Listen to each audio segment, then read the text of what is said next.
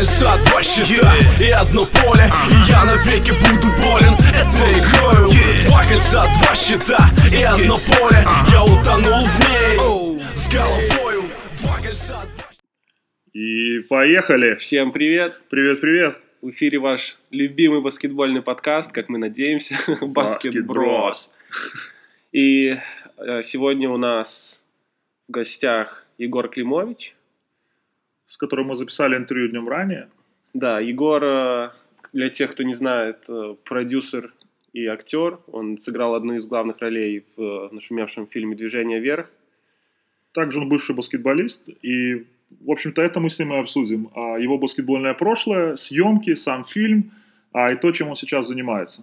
И как они с Костей, можно сказать, были знакомы примерно сколько лет назад? Это было 10? 10-15. Даже больше, 15 лет назад. Потому Да. что Егор тоже из Беларуси. Да, мы рубились против друг друга в первой лиге э, чемпионата Беларуси. А, Ну, но- собственно, про все это Про и всё это будет ус- вторая часть нашего подкаста. Очень получилась интересная беседа. А, ну, а пока буквально в двух словах последние события в НБА, последние новости. Ну и, наверное, начнем с самого главного, как мне кажется, и который немножко тут замяли из-за всей шумихи, в общем-то, вокруг Леброна а, и всего вот, эти- вот этих разборок, кто там виноват и почему у них там вообще эта команда не играет. А, но Леброн-то обошел Джордана по забитым очкам а, Да. за карьеру. И вышел на третье? Третье, да. Четвертое, четвертое место Коби на третьем. Да, все правильно, он вышел на четвертое место. И мне Забил кажется, чуть более 33 тысяч очков, сори, перебью. Это огромное достижение, на самом деле. Да, то есть, ну, это реально, это реально прям достижение достижения. И, опять же, за все, все, всего этого говна, который сейчас происходит вокруг, и, э, опять же, мы не становимся ни на чью сторону, просто, в общем, э, немножко как-то про это забыли. И, кстати, вот недавно твитнул э, Рэджон Рондо, Рэджон, Рэджон, короче, Рондо твитнул, Раджон. Раджон, или Рахончик, как там вот, Рахончик, да. Что, мол, ну, ребята, вы забыли, что мой там teammate и мой my brother, да, и мой братан а, добился таких, ну, такого результата, что ну, как это круто, и вы все, ну, типа, хватит хейтить. А, ну, просто тоже как-то в контратаку этого замечания можно тоже сказать, что а, Леброна, если бы он остался в Кливленде условно или хотя бы в Майами, то была бы другая реакция, другое отношение. То есть, как бы все, все что Леброн сейчас получает, это, это исход его решений. То есть он никого не может винить и там о чем-то просить. Ну, это все его решения в итоге привели его сюда, поэтому как бы тоже это не очень корректно говорить, что люди, болельщики, не навязывают, кого, за кого болеть, за кого нет, правильно? Они сами могут выбрать, поэтому вот это моя позиция такая. Ну да, и еще, кстати, такой момент, сейчас, опять же, э, очень многие, да, СМИ и там источники, все вокруг хайпа строится, и сейчас такая картинка есть, что, типа, все топ-4 скорера в истории э, вообще NBA, все, типа, в Лейкерс были. Да, но что только... смешно. Э, Да, но только с одной поправочкой, что, э, окей, ну если еще Уилт Чемберлен там э, поиграл ну, Джабар, нормальный кусок, Абдул-Джабар. да, Абдул-Джабар, да, извиняюсь. Э, он э, такой нормальный кусок карьеры отыграл в Лейкерс, да, до этого он был... Ну, пол, э, пол карьеры даже, скажем, пол карьеры, да, хорошо. где-то лет, Пол карьеры. лет 10 он там. на втором месте идет Карл Мэлоун, который... э, В три- в 40 лет один сезон. Один сезон отбегал. непонятно, да, отыграл за Лейкерс. И вообще все очки реально забрал за Юту, набрал. А, ну, Коби, с Коби все понятно, тут вопросов нет. И Леброн тоже первый сезон... свой- Полсезона. Вот, вот слышишь, и он сыграл даже не полсезона, он был травмирован 15 игр. Он сыграл, по 26 игр. Тоже Лейкер. То есть он добил, да, ну, команд. Это наша любимая рубрика. Really? Really. Да, Вот. ну, в общем, э, про Лейкерс можно дальше не говорить. Не, особо. ну, э, почему? Они потеряли практически все, ну, уже 0% у них Ну да, я к всего. этому вел, что да, то есть у них, по-моему, до вчерашнего дня еще был 1.1%, что-то такое, типа на попадание в плей-офф шанс, и, ну и его они просрали. А, ну, собственно, и все, и а, единственное, А, что и- хотелось бы добавить еще, э, опять же, ну, мы никого не хейтим и так далее, но просто на, вот даже наше чистое наблюдение, какую бы команду Леброн не приходил, после Майами а, начинается какой-то хаос постоянно. Внутри команды, Внутри команды начинается хаос, да. Э, недавняя фотка была, я, по-моему, даже историю делал а, в нашем инстаграме, когда Рондо просто пошел и сел, это даже не скамейка, это стулья рядом с скамейкой, и он вообще сидел, получается, ну, на трибуне, по сути. Он сел отдельно. Непонятно, он был уставший, он там в игре, и просто так получилось, или это специально какая-то показуха. Ну, мне кажется, слушай, а он после игры сказал, что не понимаю, почему все придают этому такое значение. Ну, потому что ты не делаешь это в каждой игре. Ты никогда это раньше такого не делал. В Бостоне ты не садился где-то там далеко. Да вообще игроки Да такое не ну делают. это, это, извините, но это уже смешно становится. То есть И, реально там слушай, как что-то творится. Единственный момент я помню, но это было, ну, лет, наверное, 5-7 назад, если не 10, когда этот, а, два, чуваки, два чувака Да-да. бухих забрели на скамейку, и, короче, и и, ну, вот на эти ряды, и сели, короче, на скамейку, когда Винса заменили, я не помню, в каком он был команде. В Далласе. Далласе? Да. И дал, э, Дирк такой, э, не Дирк, да, э, Винс пришел такой на скамейку, такой, «А, ну ладно, и пошел дальше, и сел, короче, на трибуну. И два чувака с пивасом сидели между игроками и Винсом. Но это смешной момент, реально, это случайно. А здесь, ну, он специально это сделал. Опять же, мы никого не хейтим, мы никого не защищаем, но это, ну, Факт ну, остается факт, фактом, что да, явно что-то- како- какое, какая-то дис, дисфункция. что-то происходит, и тот же Ивица Зубац а, недавно, когда они играли против Лейкерс, сказал, что насколько классная атмосфера в Клиперс, и что в Лейкерс такого не было, и я же не могу дождаться матча с Лейкерс, чтобы, короче, Наказать. их наказать, да. Даже вот так вот от молодого. А, ну, поедем дальше. И, кстати, сразу я, наверное, э, перейду на Celtics, потому что у них такое принципиальное это противостояние а, за, всю, за всю историю. А, у Celtics тоже далеко-далеко не все хорошо. Единственное, они, по-моему, выиграли последних две игры. Они выиграли у Golden State. И если я не ошибаюсь, они Сакраменто. следующую вы- выиграли игру у Сакраменто. Но там, правда, у Сакраменто они выиграли что-то типа там 3 очка. Два, да. Или 2, да. Но, тем не менее, победа есть победа. А, но надо, надо отдать должное а, Сакраменто, что все-таки команда молодая, они бьются до конца, они очень хотят в плей-офф. А, когда напротив же э, Бостон, мы вообще думали, что это будет лидер чемпионата в этом году. Ну, это был главный претендент на финал Востока. главный претендент на финал Востока, 100%. Здоровые звезды, и ну, на выходе мы видим, что чего-то не хватает. И э, сейчас очень сильно муссируются слухи о том, что э, Кайри не, не переподпишется. Ну, и он реально какой-то он недовольный последние там... Ну, и можно сказать, что все молодые игроки Бостона недовольны Кайри. И вообще не- не- в команде такая пассивная агрессивность наблюдается, что все друг на друга там закатывают глаза, рыкают, грубо говоря, да. Не хотя, не, хот- ну, нет у них какой-то структуры, то есть, опять же, наверное, молодые игроки хотят и думают, что они должны играть больше или там, да, ну, как-то что-то показывать. Кайри думает, что он лидер, он там выиграл гайку, он может... Его должны все слушаться, да, ну, как бы... Вот По игре непонятно. да, непонятно, как бы, кто прав, кто виноват. Опять же, Брэд Стивенс хороший тренер, но, но он молодой тренер, тоже непонятно. Он, наверное, не может контролировать это все. У него нет еще такого авторитета. То есть здесь абсолютно тоже, можно сказать, из ниоткуда такая ситуация получается, неразбериха у них. Вот.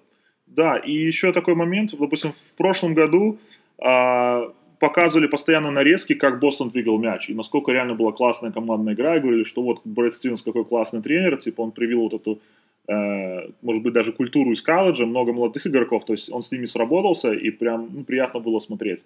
И насколько в этом году, особенно во второй части сезона, это, ну, оно отличается, ну прям не так. Даже я смотрел недавно нарезку, но опять же, нарезать можно что угодно. Я уже про это говорил раньше, что даже, допустим, highlight игрока нужно сделать засрать, показать Да. все ошибки и плохие стороны, или же наоборот нарезать э, все сильные стороны Чтобы тоже, и он будет выглядеть Суперзвезда. чуть ли не суперзвездой, да. То есть то же самое вот здесь, наверное, с Бостоном сделали, и то есть ну, показали их атаки, где реально один пас, и просто кто-то бросает. И причем постоянно это разные люди, то есть все тянут одеяло на себя. Каждый новый игрок, а, кто выходит на площадку, пытается сразу забить. Что, как бы, понятно, а, как к высоким местам, да, их не приведет. А, И, ну, еще так, если немножко вкратце, все, все сватают а, Энтони Дэвиса туда, и не совсем понятно вообще, придется ли он ко двору, потому что э, я такую теорию сейчас слышал. Что если э, перепишут Кари, Кари на Супермакс, на вот этот на 200 мультов, который, э, понятно, как сказать, э, заглушит им всю э, кепку, всю э, как, flexibility. Э, допустим, они возьмут э, Энтони Дэвиса, который через год, или там поменяют его на молодых, который через год может уйти. И что у них остается? Недовольный Кайри, и, не, ну, и как бы и, и- и нету активов. Ну, слушай, еще, еще сейчас не факт, что Кайри переподпишется. Да, плюс, допустим, мы все знаем, что есть tampering, это уже факт. Он реально есть, просто где-то более явный, как вот э, с Энтони Дэвисом и Лейкерс, да, произошло. Ну, там уже просто, ну, там нельзя уже, там уже просто спрятать это Они невозможно. уже, они уже слишком, да, и они обнаглели, да. Рич Пол уже Ага. немножко просто, ну, он, у него такая власть, что он может это в открытую делать, грубо говоря. Правильно. Где-то попроще. То есть то, что мы никто не знает, но 100% это есть, все перезваниваются, все разговаривают между собой. Э, ну, это факт. И что если а, условный, например, что может сделать, опять же, условный Лейкерс, который просто им нужен сильные игроки. У того же Эла Хорфорда последний год, и у него опция игрока в контракте. Что если они с ним говорят, слушай, э, ну, ты уже, ну, грубо говоря, да, сейчас мы так, ты уже старый, у тебя опция игрока, э, давай, выходи с контракта, мы тебе дадим еще там 100 миллионов на 3 года, например.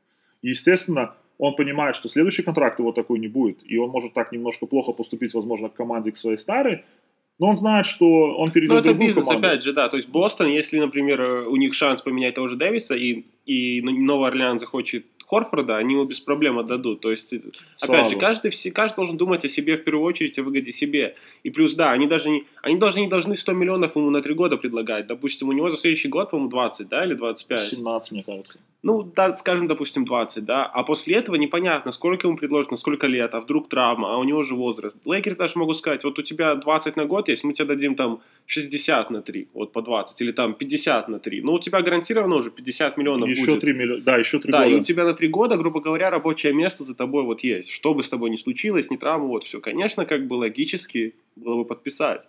И таких игроков несколько. Эл Хорфорд это только ну, один из этих групп. из Ну этих. да, я просто начал про Элла Хорфорда просто потому, что это Бостон. И вот с Бостоном ничего не понятно. И, ну, допустим, они не перепод- э, Бостон не переподписывает Кайри, э, И тогда да. и и- Эл Хорфорд уходит. И что им остается? И они не могут выменять сейчас э, Дэвиса, потому что им особо нечего дать. Ну, они могут дать молодых, но... Ну, по с- сути- смотри, даже если, если Эл Хорфорд, даже если он останется, а Кайри уйдет, то есть есть ли смысл Бостона менять всю свою, весь свой костяк молодой, всех этих молодых перспективных игроков на детских контрактах за Энтони Дэвиса, и непонятно, останется ли он, да, на, Дэв- на еще после этого года контракта.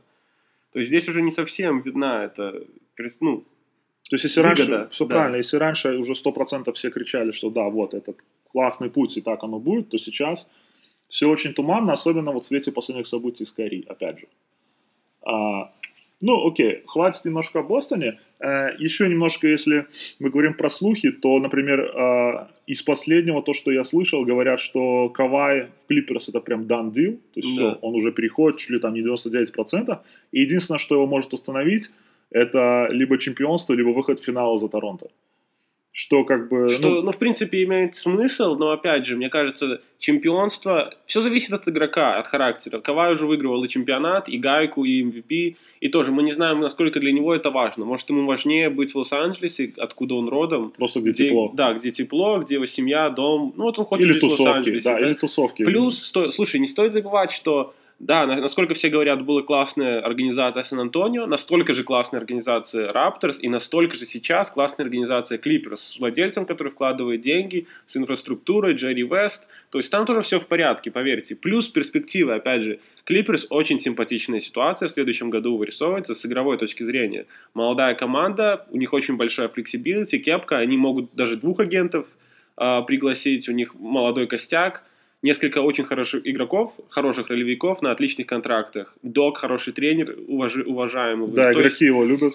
игроки его любят, да, и последние 7 лет, давайте правде в глаза смотреть, Клиперс лучше Лейкерс по результатам, по всему. Ну, то есть не считая вот имени, брендинга и там fan base, скажем. Поэтому И тоже... то, и то, а, вот даже живя в Лос-Анджелесе, мы видим, как, э, ну, хватает людей, кто топит за Да, за не, Clippers. абсолютно. Клиперс, э, то есть раньше это было посмешище, да, сейчас Клиперс становится вполне такой ощутимой силой. Плюс они строят новый стадион, э, новый, как Джей Джей Реддик в подкасте своем говорил, когда Балмер купил Клиперс, насколько классно стало. Вот Стало, да. он, они построили э, лучший, ну, один там из новейших этих центров по подготовке, ну, то есть базу. да, Тренировочную нас. базу их не да. Да, по-русски. И всякие там, все новейшие штуки, все там есть. То есть, опять же, не стоит думать, что в каждой команде НБА так. Нет, в каждой команде НБА по-разному. У кого-то может быть намного что-то хуже, лучше, да. что-то хуже. Да, Но вот ну, Клиперс, инфраструктура, город, команда, состав, тренер, то есть все супер просто благопо- благо, благо располагает вот к такому переходу. Кстати, то же самое касается Бруклина, э, например, и такой же слушок, э, например, что Джимми Батлер не переподпишется с Филадельфией, но вроде как его и не сильно там хотят, я так понял. Мне кажется, все-таки его характер, да, он не ужился там тоже. Они сделали Все-таки такой он должен быть, быть главным, да. Вот он хочет, мне кажется, он хочет просто быть лидером, он хочет быть главным. Вот альфачом, Вот да. альфачом без- беспрекословно. Безоговорочным, да. И вот, например, это то, что может произойти с Бруклином. А, и, в принципе, Бруклин не против, я думаю, его взять. А, и, и точно так же у Бруклина сейчас ну, хорошая организация, они наконец-то выстроили а, уже работу, их уже... уже Они на- уже в плей-офф, скорее они в всего, плей-офф, попадут. их уважают, все очень только хорошо отзываются про Шона Макса и про Кенни Аткинса и Аткинса на, на. и про то, как и про то, как это э, как это работает. Плюс тоже они точно так же они построили новейшую базу у них там в Бруклине. Плюс А. это Нью-Йорк, огромнейший рынок, Опять город. же, да, это Нью-Йорк. Тоже не нужно забывать, что у всех этих пацанов столько денег и свободного времени, ну отчасти, что ну имеет смысл, имеет смысл быть в больших городах. Плюс, опять же, не забывайте, сейчас все думают про свой бренд, про бизнес, куда вложить, у них 100-500 советников, поэтому большой город тем и привлекательный, что все компании, весь бизнес, ну, людям с деньгами, Нью-Йорк и Лос-Анджелес – это те места, где ты хочешь быть. Ну, слушай, ну реально, ну Нью-Йорк столица мира. Ну что не говори, но один из самых крутых, если не самый крутой город. А, окей, чуть-чуть дальше мы продвинемся. А, Кингс, мы уже затронули их немножко здесь. И, а, Вот почти- как раз-таки, да, с этим поражением от Celtics, скорее всего, они уже потеряли шансы на плей-офф, у них остается такой маленький-маленький шанс, но, опять же, они должны выбить из плей-офф Сан-Антонио, либо Клиперс, что, мне кажется, еще рановато для них. Они проиграли очень много игр там в клатче, буквально там до 5 очков, даже в этом последнем отрезке они проиграли две игры, одну Бостону и другую, я уже не помню, кому-то, кому- какой-то команде западной конференции, тоже там 3 очка, то есть, ну, то есть пока им рано еще, еще годик, видно, им надо повариться, вот подготовиться, как Бруклин, в принципе. В том году Бруклин проиграл много близких игр, тоже вот так вот, 2-3 очка. Ну, и сейчас они идут так, на таком крепком шестом месте и могут даже, наверное, думаю, кого-то сенсацию... Ну, у них есть как-то способность, да, возможность... Андердог, да, такая темная лошадка. Они могут да, кого-то да, из, да, этой, сенсацию преподнести. из этих топ-4 команд э, на Востоке, они могут на самом деле Ну, кого-то наказать. Если бы даже прямо сейчас, допустим, Бруклин играл с Филадельфией, либо с Бостоном, либо с Индианой, то я бы подумал трижды, чем поставить на победу да, против Бруклина. То есть не, не уверен я, что они прям безоговорочные, да, андердоги, а те безоговорочные фавориты. Сто процентов. А, как раз, опять же, говоря про а, топ-4 команды Востока, э, как раз том, в том выпуске у нас был этот Breaking News. Watch А, Бамба. Watch Bam, да, с подписанием Газоля. Э, Я, кстати, так еще и не видел, он успел уже за них сыграть или нет. А, Но он официально перешел. Э, И сразу же за ним а, подписали Блэдсоу, продлили точнее, а, 70 миллионов на 4 года. Я... Спорное решение, скорее все-таки оно позитивное, но в то же время оно а, немножко забирает flexibility и какой-то вариант подписания кого-то летом а, у Бакс. Но в то же время а, Блэдсоу проводит свой лучший сезон. Он а, хорошо Ну, вписывается минут- в их систему. Да, минутки у него немножко упали по сравнению. У него, по-моему, сейчас самые низкие минуты сезона 2012-2013. Но если его статистику переложить на 36 минут, на, да, ну, на его Да, сред- да. на эти, на минуту 36 минут, то у него самые высокие показатели по очкам, передачам и подборам. То есть это его лучший сезон в карьере, он очень хорошо вписывается с Янисом в команду, ну, по персоналити, по всему. Плюс он отличный защитник, у него длиннющие руки на периметре. И не стоит забывать, 70 на 4 это очень хорошая цена за игрока, за разыгрывающего стартовой пятерки. Да, я То только, ему сейчас 29 лет только. я только хотел сказать, что вообще все это, это цена ниже среднего по рынку Да. за стартового разыгрывающего. Поэтому, в принципе, очень-очень даже хорошо. Плюс это показывает Янису, э, что вот мы готовы влаживать, мы хотим побеждать, вот мы подписываем игроков, мы, ну, да, мы идем Все для тебя, победе. дорогое. Да, ну, грубо говоря, то есть, потому что, опять же, разговоры, как сейчас, про Энтони Дэвиса, ну, вот еще про Энтони Дэвиса они начались тем летом, что, мол, он не захочет подписываться, непонятно, какие у них перспективы. Такие же разговоры были и про Яниса немножко, что Бакс никак не может там пойти в плей-офф, пройти первый раунд, что, может быть, он задумается о смене прописки. И вот, ну, поменяли тренера сначала, да, пригласили Буденхольцера, подписание вот этих свободных агентов летом, и сейчас продление э, Блэдсоу, я думаю, будет, от- ну, продление э, 22-го, как-то его, Миддлтона. Миддлтона, да, и... Да, и Миддлтон, скорее всего, дадут Макс. Э, Конечно, он не Макс игрок, но, в принципе, он показывает очень, очень хороший баскетбол, и И он вариантов отлично, подписать- слушай, он отлично с, с Янисом подходит. Да, во-первых, они много лет уже вместе играют вместе, и стили по игры, э, игры у него подходит. В принципе-то он и All-Star в этом году, Ну, в принципе, и Блэдсо мог быть тоже All-Старом, то есть в этом году именно. да, и поэтому э, посмотрим, что из этого получится. Единственное, что, конечно, сватали очень много э, Кембу летом. Ну, не то, что сватали, это были такие спекуляции. Мне кажется, что Кема переподпишет Супермакс и никуда не уйдет. То есть, опять же, Ну да, ну понятно, что, допустим, Кемба был бы апгрейд все-таки для первого номера, Ну, для Бакс. я бы поспорил. Потому что Кемба все-таки, насколько он классный скорер, и он может забивать, тащить, ну, вот это забивательные эти функции, да, на себя, но он не, может защищаться на уровне и близко к тому, на каком уровне Ну да, защищается и он- Блэдсо. И ему нужен мяч. тоже. Ему нужен мяч, да, но э, у них еще есть Брогдон, Малькольм Брогдон, то есть как бы он бы мог прикрыть Кемпу, но у Брогдона заканчивается контракт вот этим летом, у него контракт новичка там, потому что 2 или 3 миллиона, то есть не факт, что они его смогут сейчас удержать, кто-то может просто ну, сыпануть деньгами, грубо говоря, и он может уйти, то есть даже вот это продление Блэдсо, это тоже такая небольшая страховка, что хоть кто-то из этого тандема разыгрывающих Костяка, останется, да. да. Да, все верно. И, ну, тоже Бак симпатичная команда. Они- особенно после того, как они сделали этот ребрендинг. Блин, я раньше помню вот эту команду Да, с Тим. Оленем, С э, Майклом Редом, Да, фиолетовая, ну, еще фиолетовая, наверное, куда не шло форма, потом вот это вот красный, когда Реддик там еще играл Вообще коряво. Еще помнишь, был Джон Селмонс Коря- такой, корявенькая, э, да, была. когда он флор затащил в первый раунд. И Брэндон Дженнингс. И Дженнингс, да, и Богут, по-моему, тоже. Ну да, это только-только... Они потом обменяли вот Богута на... Как я не любил этот Бакс, мне как ей просто... Ну, они были, они, да, они, конечно, по стилю были очень ну, некрасивые. прям карау- караука и Слушай, это, из деревни, да? И сейчас, да, и сейчас они же вложили тоже, вот пришли владельцы, я не знаю, либо это те же владельцы, просто По-моему, они новый решили... кто-то. По-моему, новый, да, потому что они вложили в арену, сейчас у Бакс самая инновационная арена. У них даже есть ап, ну, приложение на телефон, что можно заказать пиво к, к стулу к своему. К ну, к любому, месту. да?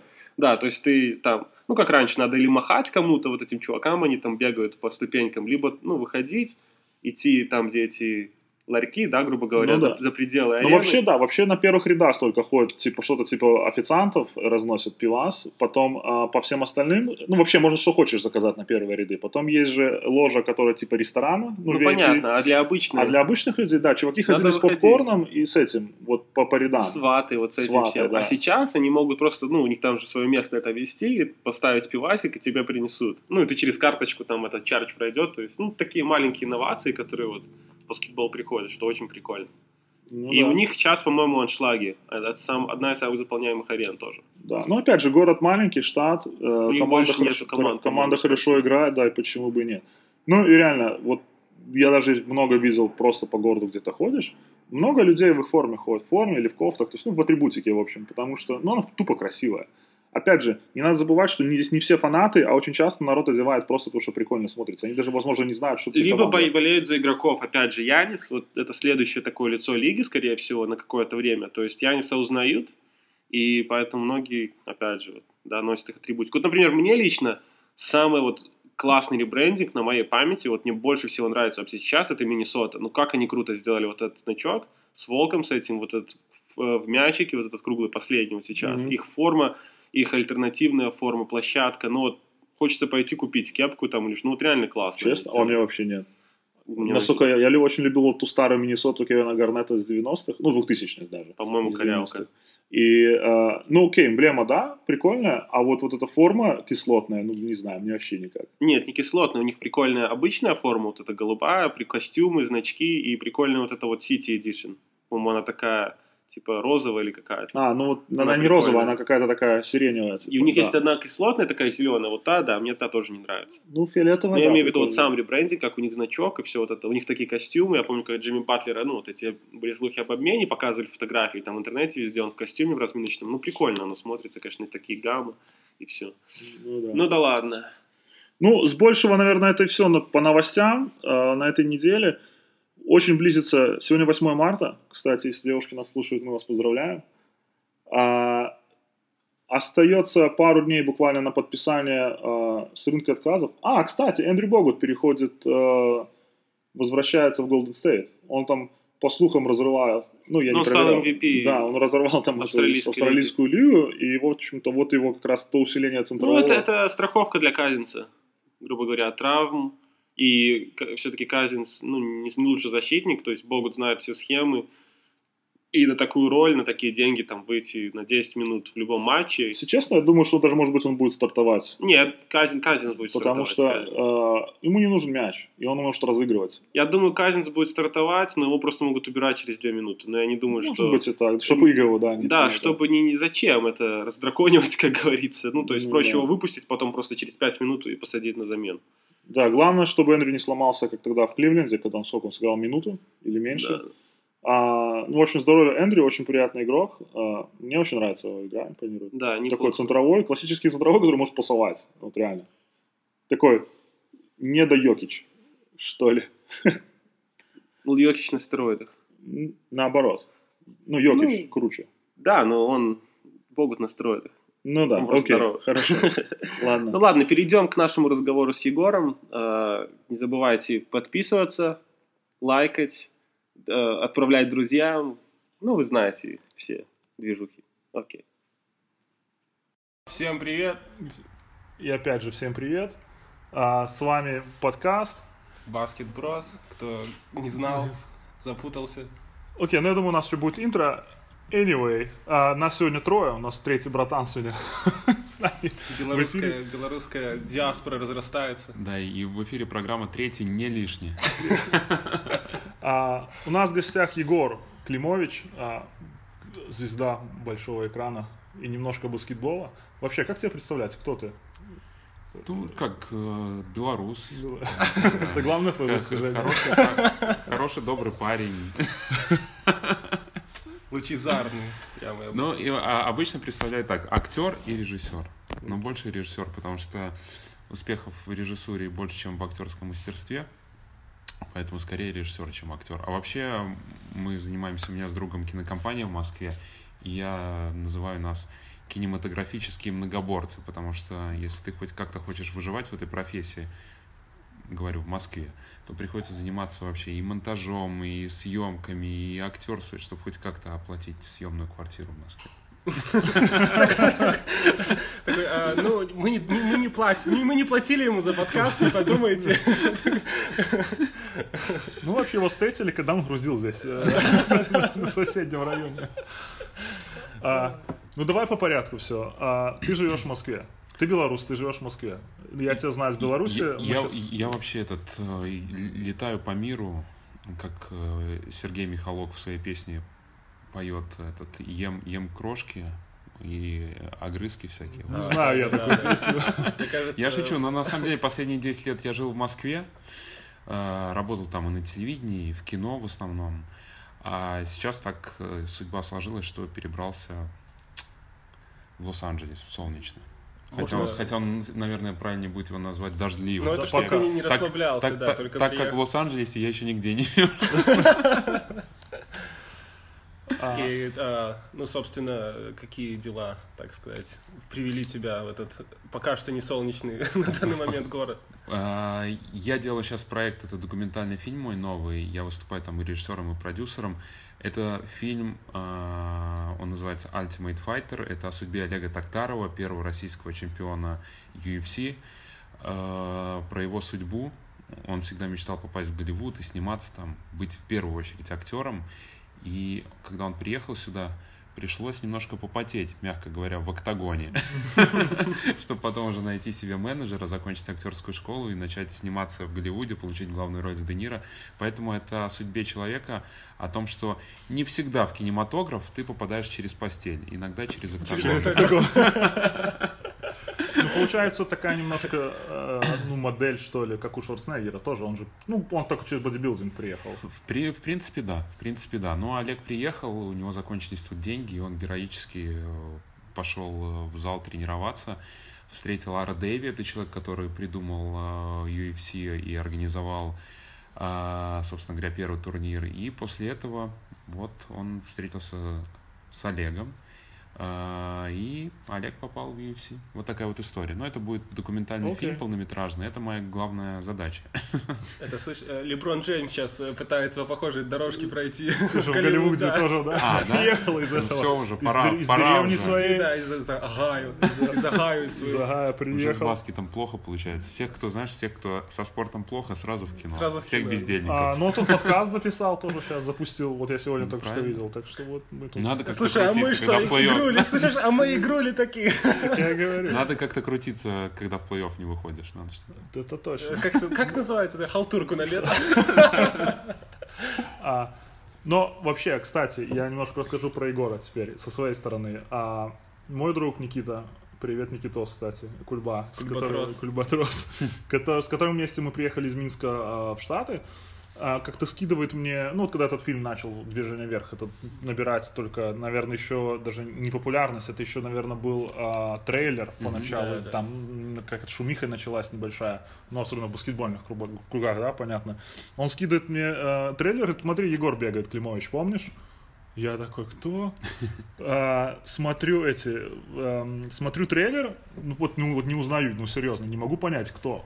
Усы. То есть я Ну, гуглю... тв- усы, бакенбарды. И бакен- Гу- Гуглю, да, да. гуглю твою эту фотку, так, таки, окей, ну Егора помню, окей, опять захожу в этот трейлер, опять не могу понять, кто это, думаю, блин, наверное, ну окей, ладно, ну типа, ну прикольно, пацан поехал. Потому что белорусов на самом деле хватает, кто а, или в кино снимается, или где-то здесь в Штатах остался. Подкасты в Лос-Анджелесе записывают.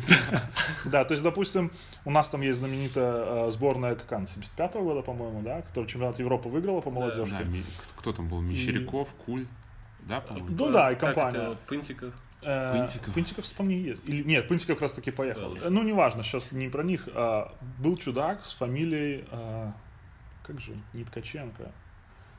Блин, я забыл. Короче, все, кто смотрел «Универ», там чудак ходит, Да, я охранник. Я, Ну, то- я тоже его забыл. который фамилию 2.20. Сейчас. Да, он снимается в кино сейчас Да, постоянно он- на ТНТ, на СТС. Я, к сожалению, и к моему стыду забыл наших героев чемпионата Европы и Вот я тоже наших не помню. белорусов. Парень с Беларуси. Я еще не родился тогда, поэтому мне можно.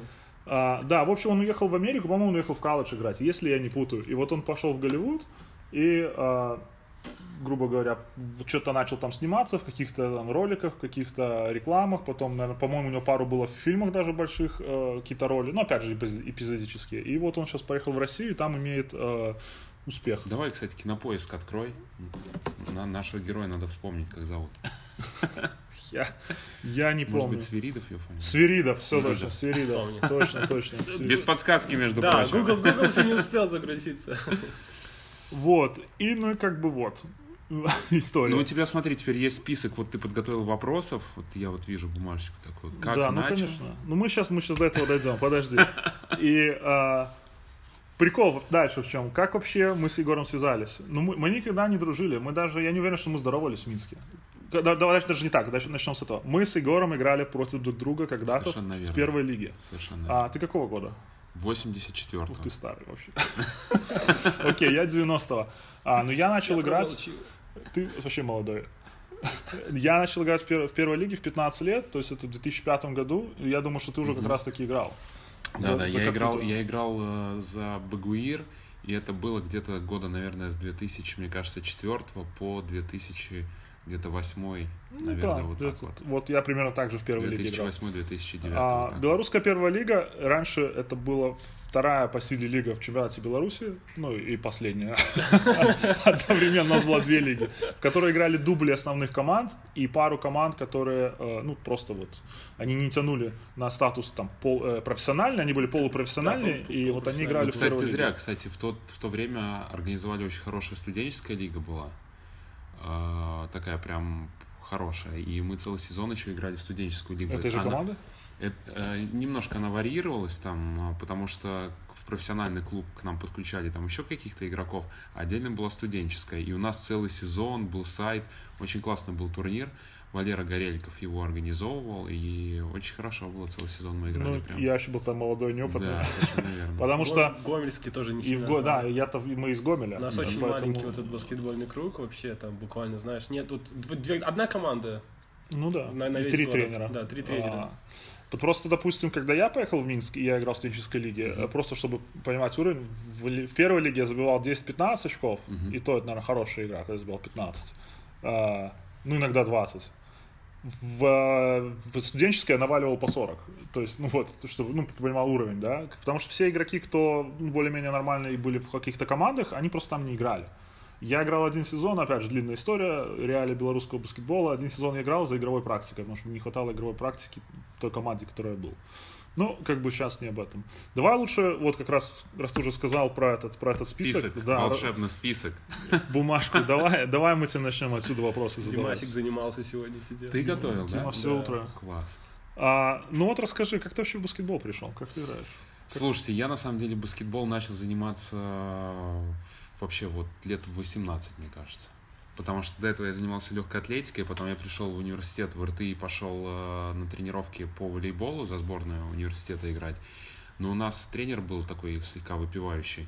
И трени- Реалии и трени- белорусского и баскетбола. тренировки заканчивали, это, э, в принципе, проходили следующим образом. Ребят, ловите мячик. А, ну, как бы вы же понимаете, что ты можешь бесконечно бегать, но если ты не тренируешься нормально, не выполняешь какие-то упражнения, ты никогда Да. не будешь э, прогрессировать в спорте. Поэтому меня увидел Сергей Сергеевич Вареводов и затащил меня на баскетбол. И в то время а, в Минске там такая школа была, Полтос называлась, Полтинник, в центре города, прямо на площади Победы. Была она такая самая первая мощная вообще баскетбольная тусовка стритбольная. Да, да, да. И слышал мы я. играли с ребятами из команды Orange. Они тогда играли в чемпионате Беларуси. И вот э, я помню, там был Максим, э, первый номер, Беляев, там еще там многие другие. Они были для нас прям кумиры. Ну, я еще тогда там, мне было 17-18 лет, я уже в школе их видел. И вот они первые какие-то мастер-классы нам, собственно говоря, преподавали на улице. И э, когда в РТИ меня взяли играть, почему меня взяли в РТИ? Потому что у меня была очень хорошая физическая подготовка, у меня не было никакой техники, до сих пор у меня там да, нету нормального броска, ничего. Но я брал в игре там по 15 подборов всегда, забивал сверху, и, собственно говоря, вот за эти вот навыки блокшоты ставил. Ну, опять же, наверное, за счет легкой атлетики, в первую За счет легкой атлетики, потому что я долго занимался профессионально и бегал, и прыгал там, прочее. У меня была, то есть, ну, на голову физическая подготовка лучше, чем у всех наших баскетболистов, потому что, ну, наши баскетболисты, откровенно, наверное, вы уже, когда в Америку приехали, понимаете, что самое главное, что не все даже бегать нормально умеют. Да. Ну, это да, это точно. Поэтому Ну и размер у тебя тоже, да? Какой у тебя рост? у меня, я рос в университете, Дорос. то есть я вот в университете, наверное, еще от метра девяносто где-то до двух, наверное, вырос. Все ровно два, да? Да, и я зафанател баскетом. Я единственный, кто ходил по две тренировки, я очень быстро спрогрессировал, поэтому те ребята, даже которые с детства там занимались, не всегда в состав попадали, а я всегда был после этого в основе. Ну, не забывай, что ты- у тебя уже была спортивная база, не то, не то, что ты с улицы пришел, Да, просто мальчик. То да, есть да. спортсмен есть спортсмен. А, очень хороший пример, ну, как бы я по себе могу сказать. Я после, когда закончил карьеру свою, а, я всегда хотел попробовать бокс, меня всегда тащили туда. И я просто пошел как фитнес пробовать, уже здесь, в Бруклине, в Нью-Йорке. Причем тоже такая смешная ис- ис- история. А, тренер белорус. У него свой зал. Вы не поймите, мы тут не дискриминируем. Никого, да. Просто белорусы в Америке должны держаться вместе. Я совершенно случайно к нему вообще зашел, и он оказался, я просто увидел зал, и я слышал, что вроде как русскоязычный там тренер. Я зашел, он оказался белорусом. Вот, и я где-то полгода занимался, и я очень быстро спрогрессировал. Я даже один раз стоял спарринг, э, ну, как спарринг, короче, я мог бить куда угодно, а пацан, он профессиональный боксер, он немножко младше меня был, он не мог мне бить в голову, только по телу. Э, Не очень честно, но Да, ну, то есть, это вообще для него больше было, ну, для я просто как бы как туловище. ну, интересно было в голову попасть, да? Да, да, мне было интересно попасть ему в голову. Я не попал ни разу, но как бы тем не менее. И он когда спросил, сколько я занимаюсь, я сказал, тогда, тогда было 2 или 3 месяца, он охерел. Просто, ну как, в смысле 2 месяца? Я говорю, ну я вообще спортсмен, я говорю, я баскетболист. И как бы футворк, Да. э, работа ног немножко похожа в этих видах спорта. И Это поэтому, правда. и поэтому я как бы очень быстро... Ну, что Плюс сказать? обучаемость, да, можно сказать? То Что сказать, тебе Кость, показывает, талантливый как. человек, талантливый во всем. Да, да. В голову, не- но в голову не попал. Если честно, я читал методичку американскую по баскетболу, совместно сделанную NBA и, скажем так, Федерацией баскетбола США. И они вообще сказали, что в игровых видах спорта, когда они проанализировали, до 14 лет вообще нет, а, в принципе, может не быть специализации. То есть ребенок должен заниматься Да, разными да. видами спорта. Американский такое слышал, футбол, да. баскетбол. Сокер. И можно начать заниматься, в принципе, в 14 лет и реально выйти на уровень NBA. И это очень полезно. Слушай, Я даже слышал- можно вспомнить, сори, перебью, вот примеры, допустим, Джоэл Эмбит, он начал заниматься в 15 лет баскетболом. Кто помнит Амара Студмайер, э, по-моему, тоже 14 или 15 лет. То есть это чуваки звезды НБА, да, и вот как раз... Даже кто-то был, по-моему, даже чуть ли не в 17-18. Да, есть такие NBA. примеры, это вот просто кто сразу мне Да, приходит с- на ум. с- парни с Африки особенно, а Да, потому что да. многие из них в футбол играют там, в сокер, и работа ног тоже поставлена, в принципе, и здоровье есть. Есть Поэтому, ребята, если вам 17 лет, у вас есть шанс. еще не все потеряно. А да. если вам 23? А если в 23 жениться надо, наверное. Ну что у нас там в списке этот следующий вопрос? Позиция. Это Ну, касаемо чего вопрос? Не знаю, про что у тебя там. Да, ну, у у нас подкаст- у нас да. подкаст про баскетбол. Знаешь, что ты какие-то документальные фильмы снимаешь?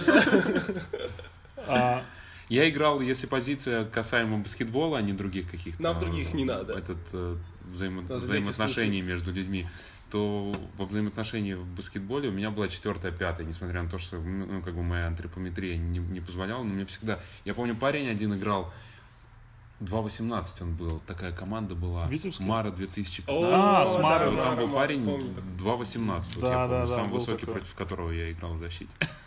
был прикол вообще с ним. Опять же, у меня с, с моим там 196-7 где-то, а, как раз тогда, я, вот, я против него играл, мне тоже мне ставили 3, 4, иногда 5, потому что, опять же, пацанов не было больших особо в команде у нас, и я вот часто закрывал позицию большого. И а, как раз в тот год, либо год до этого, Кириленко накрыл два раза смачно Да. Яо Мина. И такая вот у них, ну, И я Шака, помнишь? Вот Шака не помню, я просто помню Яо, что вот у них такая была разброска, и первый блок был прям такой смачная баня. И это как раз был мой первый год в этой, в этой э, первой лиге, и я вышел, и я точно такую же баню дал этому чуваку две подряд.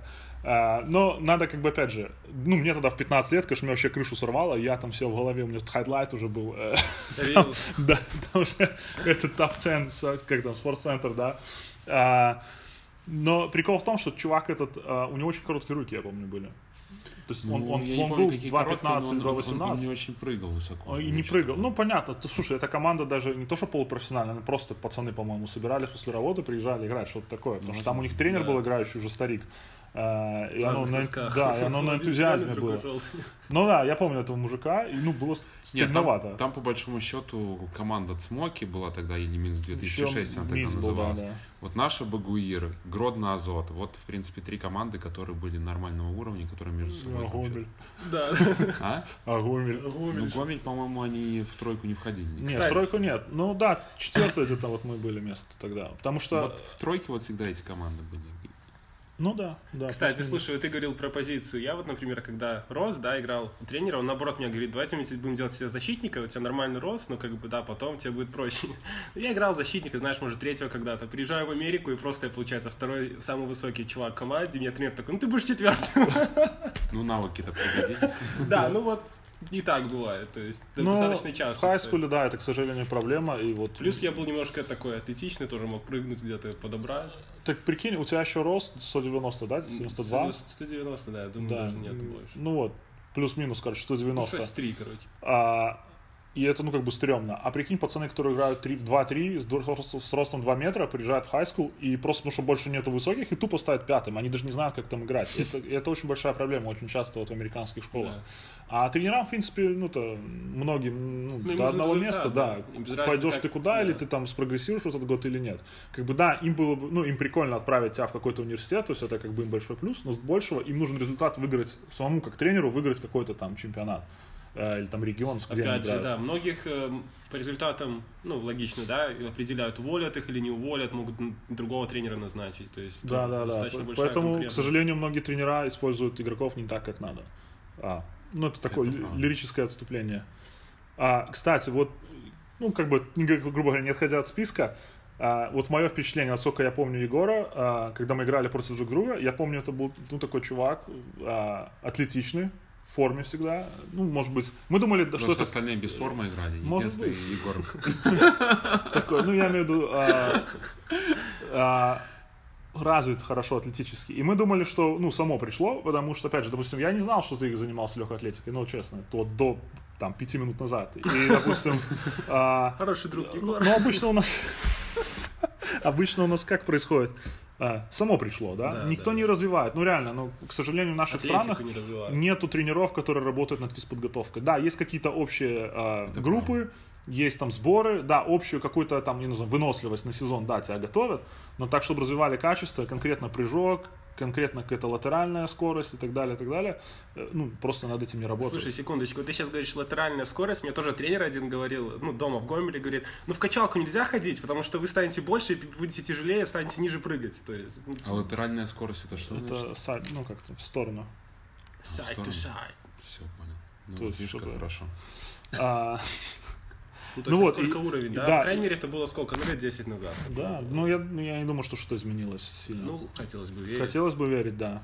И, а, я- ну, то есть, вот я твой стиль игры могу, могу охарактеризовать как хасл, вот как здесь любят, да, как Да, да. черные ребята валятся. То есть они такие бегут, рвут, там меч. Прыгают, да, за Честно, вот мячом, не помню вообще, ныряют. бросал это или нет, какой у тебя был бросок, вот вообще вот Ну, ноль. его не помню. было, называется. Ну, вот Скажи, не зря ты его не помнишь, потому что его просто не Его было. Да, но я помню, что да, вот эти подборы, там с, с- с мясом сверху забить, убежать, вот это вот все. Вот Егор играл. Хорошо играл. Слушай, есть у тебя какие-то, Егор, воспоминания про Костю, вот, как, когда он был тогда пацаном зеленым из прекрасного А, города Нет, и, ну я помню, что, во-первых, команда, которая постоянно нам доставляла проблемы, в принципе, со своим, своим коллективом, команда была очень такая хорошая. Выходили, вспинали что-то, поджигали мусорки. Да, да, к сожалению, мы, мы как-то в тот момент, э, ну, наверное, не общались, потому что все-таки были немножко по возрасту у нас разница такая Ну Ну да. большая была. Но я хорошо запомнил, что команда, эта, которая доставляла нам постоянно вместе с Костей проблемы. Короче, это пацан, который из команды, которая доставляла проблемы. Кто бы мог подумать? Кстати, вообще, какой прикол, как мы здесь встретились.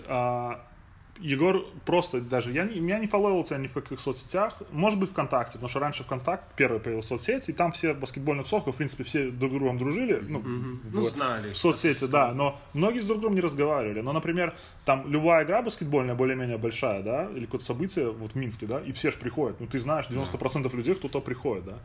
Вот, и я просто как-то открываю этот инстаграм подкаста, и у меня сообщение от Егора. Типа, здорово, я в LA, пошли поиграем в баскет. Что-то типа такого. Я такой, опа. Для тех, кто у меня я сомневается, ball is life. Нет, а у меня, а я не помню, но как-то, в общем, я вышел на твой инстаграм, и я посмотрел, что ты так э, прикольно его ведешь, там о баскете много всего там интересного. И я еще написал э, Ильясу Салсану, говорю, слушай, ты знаешь, кто это? Ну, в общем, он мне в общем, напомнил про тебя, и вот так мы, собственно говоря, встретились. Так, Ильяс сконнектил. А Да. мы с Ильясом играли, по-моему, года два вместе, наверное, в одной команде. Скоро Тоже он тоже к нам приедет сюда. Он в LA приедет? Ну, он должен в конце весны приехать А, вот так. Даже не в гости, он перебраться хочет, насколько я знаю. Белорусская диаспора в LA растет. А можно свой пятак уже скоро если то есть, Точно. иметь и заявляться в какую-нибудь любительскую у нас лигу? уже есть четыре человека. А, ну вот, принципе-то. И Егор написал, я ему говорю, ну да, о, прикольно, давай. Кстати, э, ну типа мы играли против друг друга. Я думал, что он просто увидел подкаст или он где-то слушал подкаст и решил написать. Он такой, Я, да, кстати, да. подкаст не слышал, я говорю, как-то Инстаграм у меня твой появился, я не знаю, может быть, где-то в этих каких-то, как рекомендованных. Что-то да. такое. Вылезло. Ну вот, вот так вот. Как-то Что, так. у нас вопросы закончились? А, Смотришь, ты вообще баскетбол смотришь, болеешь, или ты больше Не, я, я, я на самом деле смотрю, я нет такого, что я сижу там, я могу там плей-офф, вот мы в Москве с Мгм. ребятами собирались, могли посмотреть там в 6 утра, NBA, да? приехать там Мгм. в бар, посмотреть онлайн Мгм. именно. Так, чтобы я следил, так иногда там сайт могу открыть. Но, кстати, сейчас, когда перебрался в Америку, стал смотреть чаще, потому что все-таки разница часовых поясов Да-да. дает о себе знать, и здесь, конечно, смотреть это все удобно. Приятнее, да. А так в Москве мы частенько ходим на ВТБ, на Евролигу. М, Мы да, уже, мы уже нас всех полюбили после фильма «Движение вверх». поэтому А, нам то есть ты как селебрити сидишь, да, в первом ряду в этом? Как, в Никс Мэдисон Сквер Гарден показывают первый там ряд и говорят, там это там, такой-то актер, и все, «Э, тебе тоже тогда. Да, и как-то так, в общем... э. Ну, если честно, надо сказать так, что вот этот год, э, когда вышел фильм, нас очень много везде приглашали. А у нас был э, в прошлом году матч звезд Единой лиги ВТБ, и мы играли в матче Селебрити. У меня друзья там работают э, в ВТБ, и мы отыграли этот матч. И, значит, мы выходим, смешная ситуация была, мы выходим, значит, э, со стадиона, и выходит Ваня Урган, который вел это мероприятие. А он перед этим, Ваня, такой, ребята, он у нас интервью брал, ну, потому что мы как бы приезжали, там про фильм рассказывали. И он говорит, вы должны обязательно зайти, значит, в гримерку ко мне. Мы зашли к нему в гримерку, и он показывает, что они, значит, снимали такой ролик. Это вот, кстати, я сейчас секрет рассказываю.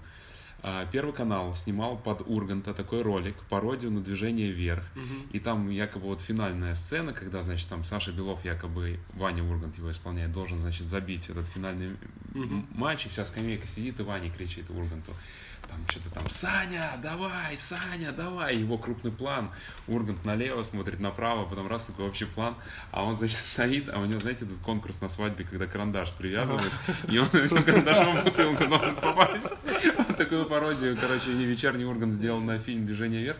Но они в эфир не выдали, потому что это был это был проект «Движение вверх Россия-1», а это первый канал, и это как бы А, конкурирующие я понял. каналы, поэтому это все Они ушло в стол. да, да. Надеюсь, когда-нибудь Ваня Ургант, если ты слушаешь наш подкаст, уже прошло время, уже можно это ви- видео показать Если Ваня общественности. Ургант послушает нас подкаст, Это будет успех. да, это значит, что мы приехали, все, мы, добрались. если кто-нибудь этот, с Ваней Ургантом там на связи, отправьте ему обязательно. Так вот, и мы, значит, после этого матча звезд э, ВТБ выходим э, со дворца, это в Питере было, и к нам подбегают какие-то девчонки, значит, взять у нас автограф, а Ваня Урган в этот момент садится в такой черный майбах, и мы ему кричим, Ваня, смотри, а у нас тоже автограф берут. И Ваня такой поворачивается, да пошли вы в жопу, говорит, вас через год забудут. Ну, Надо сказать, что, в принципе, вот год такой был хайп движения вверх, постоянно куда-то приглашали, там, на баскет, на этот. А сейчас вот год прошел, и, ну, это так, Пришлось ехать в кино делать в Лос-Анджелес. пришлось кино делать в Лос-Анджелесе, так это и происходит. Вот сейчас был матч звезд ВТБ, то есть мне там звонили ребята там из Москвы, из нашего фильма «Движение вверх». Егор, что-то нас никто не приглашает, все. Я говорю, кому нахуй нужны? Прошел. Смотри, как, как ощущение. Это тебя год назад приглашает Ваня Ургант, а теперь подкаст Баскет Брос. Где-то на затворках в Лос-Анджелесе. Ну вот, поэтому вот так вот весело было. Поэтому это действительно так вот в кинематографе происходит. Такой сиюминутный какой-то момент, успех, потом это все надо. Поэтому чем бы ты ни занимался, какой профессии, тебе всегда надо доказывать, в общем, Мгм. дальше. И, потому что это все временно, все быстро. И вчера я, тот человек, которым ты был вчера, это уже не тот человек, который ты сегодня. Поэтому надо забывать про все свои какие-то маленькие, большие успехи и двигаться вперед. Все Или, верно. или вверх. Или вверх. Или вверх. Ну, С латеральной скоростью. А ходил на НБА здесь? Да, я был здесь э, несколько раз э, на матчах Клиперс, потому что... Ну, мы понимаем, у- почему. Не, нет, на самом деле просто потому, что у меня друг есть, э, у которого абонемент туда, он меня Ну, несколько раз прикольно. туда приглашал. Я был, когда они играли с Сан-Антонио, и два раза попадал на не очень такой матч, ну, в принципе, интересно было, с Феникс Санс. Окей. Как ощущения? По сравнению с ВТБ. Слушайте, короче, э, ощущения такие были, что я когда первый раз попал на NBA, это была моя такая мечта, вообще, ну, на представить на Да, NBA да, попасть. Не знаю, какие у вас были чувства. Ну, примерно так. же. Но за день до этого я сходил в Universal Park и попал туда с моей сестрой на Horror Night. То есть мы вышли после какого-то представления, за нами побежало 10 человек с бензопилами, с какими-то там. Моя сестра, кстати, легкая атлетка, которая в NCAA выступала здесь, убегала. убежала я, просто, да? Убежала, и я пытался тоже как-то, чтобы меня они не зарезали. И я как ребенок был вообще вот в этом парке Universal. И на следующий день, когда я пришел в NBA, я настолько был впечатлен парком Universal, что, если честно, NBA меня вообще не вставило. Ну, то есть было как бы прикольно, ну, и, ну, прикольно, я как бы на NBA, но я такие эмоции за день до этого получил в Universal, что нормально все. Ко всему, как говорится, привыкаешь. Привыкаешь, да, да? да. И как-то спокойно потом уже на это реагируешь, на самом деле. Но если сравнивать с тем, что происходит у нас, то, конечно, это вообще это как будто какое-то зрелище, представление, огонь, какие-то шоу постоянно каждую секунду, какие. То есть это шоу, и в первую очередь шоу создают сами игроки. Да. То есть они как артисты, они понимают, что они должны развлекать публику, они развлекают ее любой маленький момент, как он там полотенце на себя повязал, как он там пообщался с кем-нибудь, кто там протирает паркет, все вот это шоу. У нас все такое очень серьезное, все такие насупленные, а, результат, все, никто не улыбается, и вот это, конечно, колоссальная разница. Ну, что сказать, страна шоу. Ну да. Ну, Ну, может, когда-то это придет. Я могу сказать такую вещь, что когда я в первый раз пришел, я был немножко разочарован, потому что я ожидал чуть большего. Ну, может быть, потому что все-таки, когда смотришь картинку по телевизору, кажется, что немножко круче. А, но еще другой момент, э, допустим, последний год перед Америкой я очень много ходил на КХЛ в Минске. И, допустим, ну, арена-то, Минская арена наша, по сути, это такая же, как и здесь Да, эти да. арены. И мне кажется, что у нас более серьезно к этому подходит в том плане, что в Америке, может быть, они уже перенасытились этим всем, Мгм. этими Ну, раз- обыденность, развлекухами, да. обыденность, и оно уже как-то немножко, оно спустили это на тормоза и просто делают это как... То есть они уже не пытаются удивить, а они делают это просто как больше для галочки даже просто. Там должно быть девочки выбежать там потанцевать, должно быть там какой-нибудь маскот побегать, ну и на этом все. То есть ни- ничего сверхъестественного. Нас же это еще только приходит, и только эта культура начинается. И мне кажется, наши очень стараются, и поэтому а, именно у нас, мне кажется, вот, вот прямо сейчас в перерывах может быть даже покруче. иногда. Нет, я могу сказать, что я в восторге был, когда я попал на Минск, э, на Динамо Минск хоккейное, в КХЛ, да, то есть когда полностью Минск-арена была забита, там действительно круто. То есть я несколько раз был на КХЛ в Москве, на ЦСКА я ходил еще, понятно, это не плей-офф было, но это вообще не сравнить атмосферу. попроще, То есть да? у нас в Минске реально прям круто. Стараются, круто. да. И я, кстати, ходил, смотрел матч по мини-футболу, мне очень понравилось. Э, Наша сборная Беларуси играла. А, Построили сейчас манеж в Уручи, очень классный по мини-футболу в Минске. И мне очень понравилось, конечно, на матчах Батэ, которые прям Мы пару были раз я- пару раз, да. Я тоже. ходил на Реале, Мы на, на на. Барселоне я был. А, на БТ Было были, прям да. вообще круто. Круто прям. Да. Поэтому Минск наш движется тоже. Ну просто, я, ну Костя не так, я просто гонял за зеленых. Не то, что гонял, а ходил на стадион. Дима топит за Гомель. А, окей. Давай про фильм чуть поговорим. Давайте. А, Давай, Бэткомедиана смотрел? Сразу. Более того, я вам могу сказать, что я, я горжусь, потому что а, в преддверии выхода фильма я записывал такое расширенное интервью с режиссером а, фильма Антоном Мигрдичевым и с Иваном Ивановичем Едешко, да, олимпийским чемпионом, который давал ту легендарную передачу. И у меня было большое такое часовое интервью. Оно есть а, в интернете. А, И надо сказать, что фрагменты из этого интервью Женя Бэткомедиан использовал у себя в обзоре. То есть то, что я наснимал. Поэтому я, так можно сказать, B2B поработал для Окей. него. В общем, а, Женя, надо было бы что-то закинуть Егору. Скажи, нарезал Женек. на- пивко отправить там немножко. Поэтому, конечно, смотрел, и, конечно, это все было очень забавно, по- потому что я считаю, что когда вышел Бэткомедиан, он в какой-то степени тоже прорекламировал, потому что антиреклама это тоже не бывает Да. плохого пиара, бывает как бы просто пиар. Просто пиар, да, есть, да. И он в очередной раз пропиарил, и в очередной раз там обратили внимание на фильм, и даже после выхода Бэткомедиана какая-то новая волна началась вот именно Ну, там. люди У захотели, нас у да, ребят в такие социальных писать. сетях что-то писать начали, все стали так с подколом осторожно спрашивать, думая, что мы сейчас скажем, блин, он козел, чего вы мне дурацкие вопросы задаете там. Ага. Все начали спрашивать, а вот Бэткомедиан, ты смотрел?» Конечно, это было круто, такая новая волна, потому что он на самом деле это сделал, ну, надо было раньше, конечно, это все сделать. Он сделал это а, где-то спустя года пол, наверное, Полгода, да. где-то летом. А он же говорит, что он специально так делает, чтобы к нему нельзя было как бы э, пред- Ну, какие-то я, не- там... я не знаю, как, как- какая у него там технология, но, в общем, я ему очень благодарен, Ну, что этот по- то есть вышел. Короче, он, он, у него идея такая, что он делает это после уже всех кассовых сборов, Мгм. чтобы его нельзя было обвинить в том, чтобы он там помешал. Накручивает тебя. Да. Да, да. А, что, что помешал. что понял. помешал сборы собрать. А, ну, своими, типа своими ревью, да, да. Или не пошли наоборот. Или не пошли. Х- Да, да, хорошая да. позиция. Он, он, он, он очень талантливый парень, но есть моменты, когда ты находишься внутри процесса, потому что мы год репетировали эту картину, потом у нас там 7 месяцев были съемки разбиты там в разных странах, и потом еще всякие промо были. И когда ты понимаешь процессы, происходящие внутри, о которых не знает Женя, то он, конечно, очень многие моменты, ну, касательно фильма «Движение вверх», он э, интерпретирует неправильно просто из-за своего незнания Мгм. какого-то, конечно.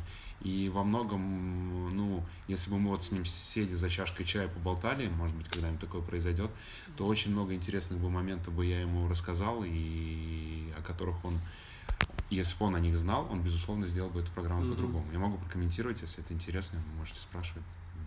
А, ну, у вас есть уникальная возможность написать Егору в соцсетях. Да. Или написать нам, и мы спросим у Егора. Он живет тут 10 минут отсюда. Мы сходим пешком на чай как раз. А, окей, а, я знаю, что фильм, ты, ну, в принципе, только что сказал, что он снимался в разных странах, и один кусочек снимался в Америке. Да, совершенно верно. Четыре смены было в Америке. Снимали эпизоды экстерьера Америки и Мгм. снимали э, вот уличный баскетбол. Я, я, и- я в этой сцене не был.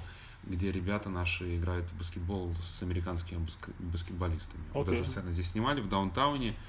А, шел дождь. То есть все в Лос-Анджелесе, да, снимали? Да, все в Лос-Анджелесе было.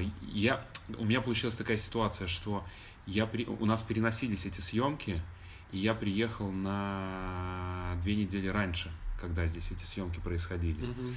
И мне пришлось уехать, потому что у меня были дела в Москве, поэтому я на этих четырех сменах не был задействован. Мгм. Такая вот ситуация была. Но как раз я был параллельно здесь. Ну, это В общем, интересно, да. история Если была. честно, я думал, то, что снимали в Нью-Йорке. И, по-моему, там в фильме, да? Это Нью-Йорк показан, типа.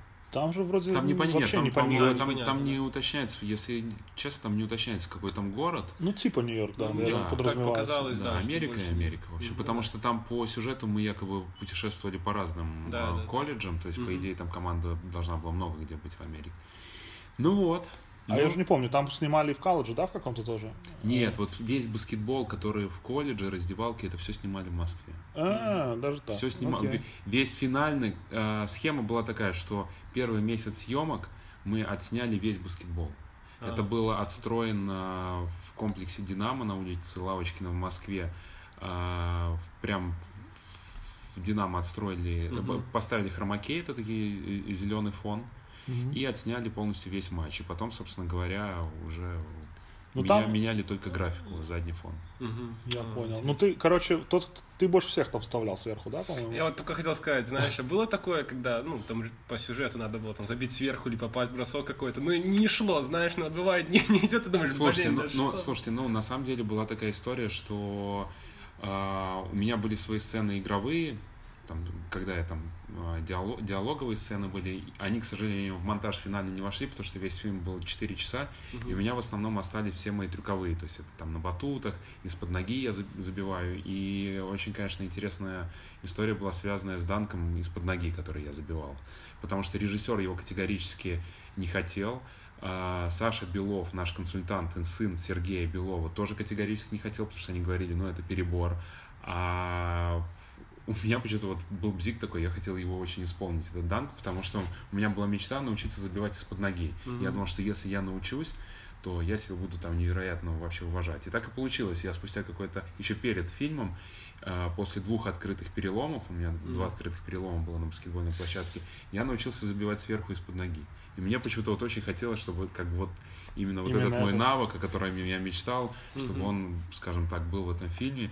И он э, безумно этот э, трюк понравился нашему продюсеру.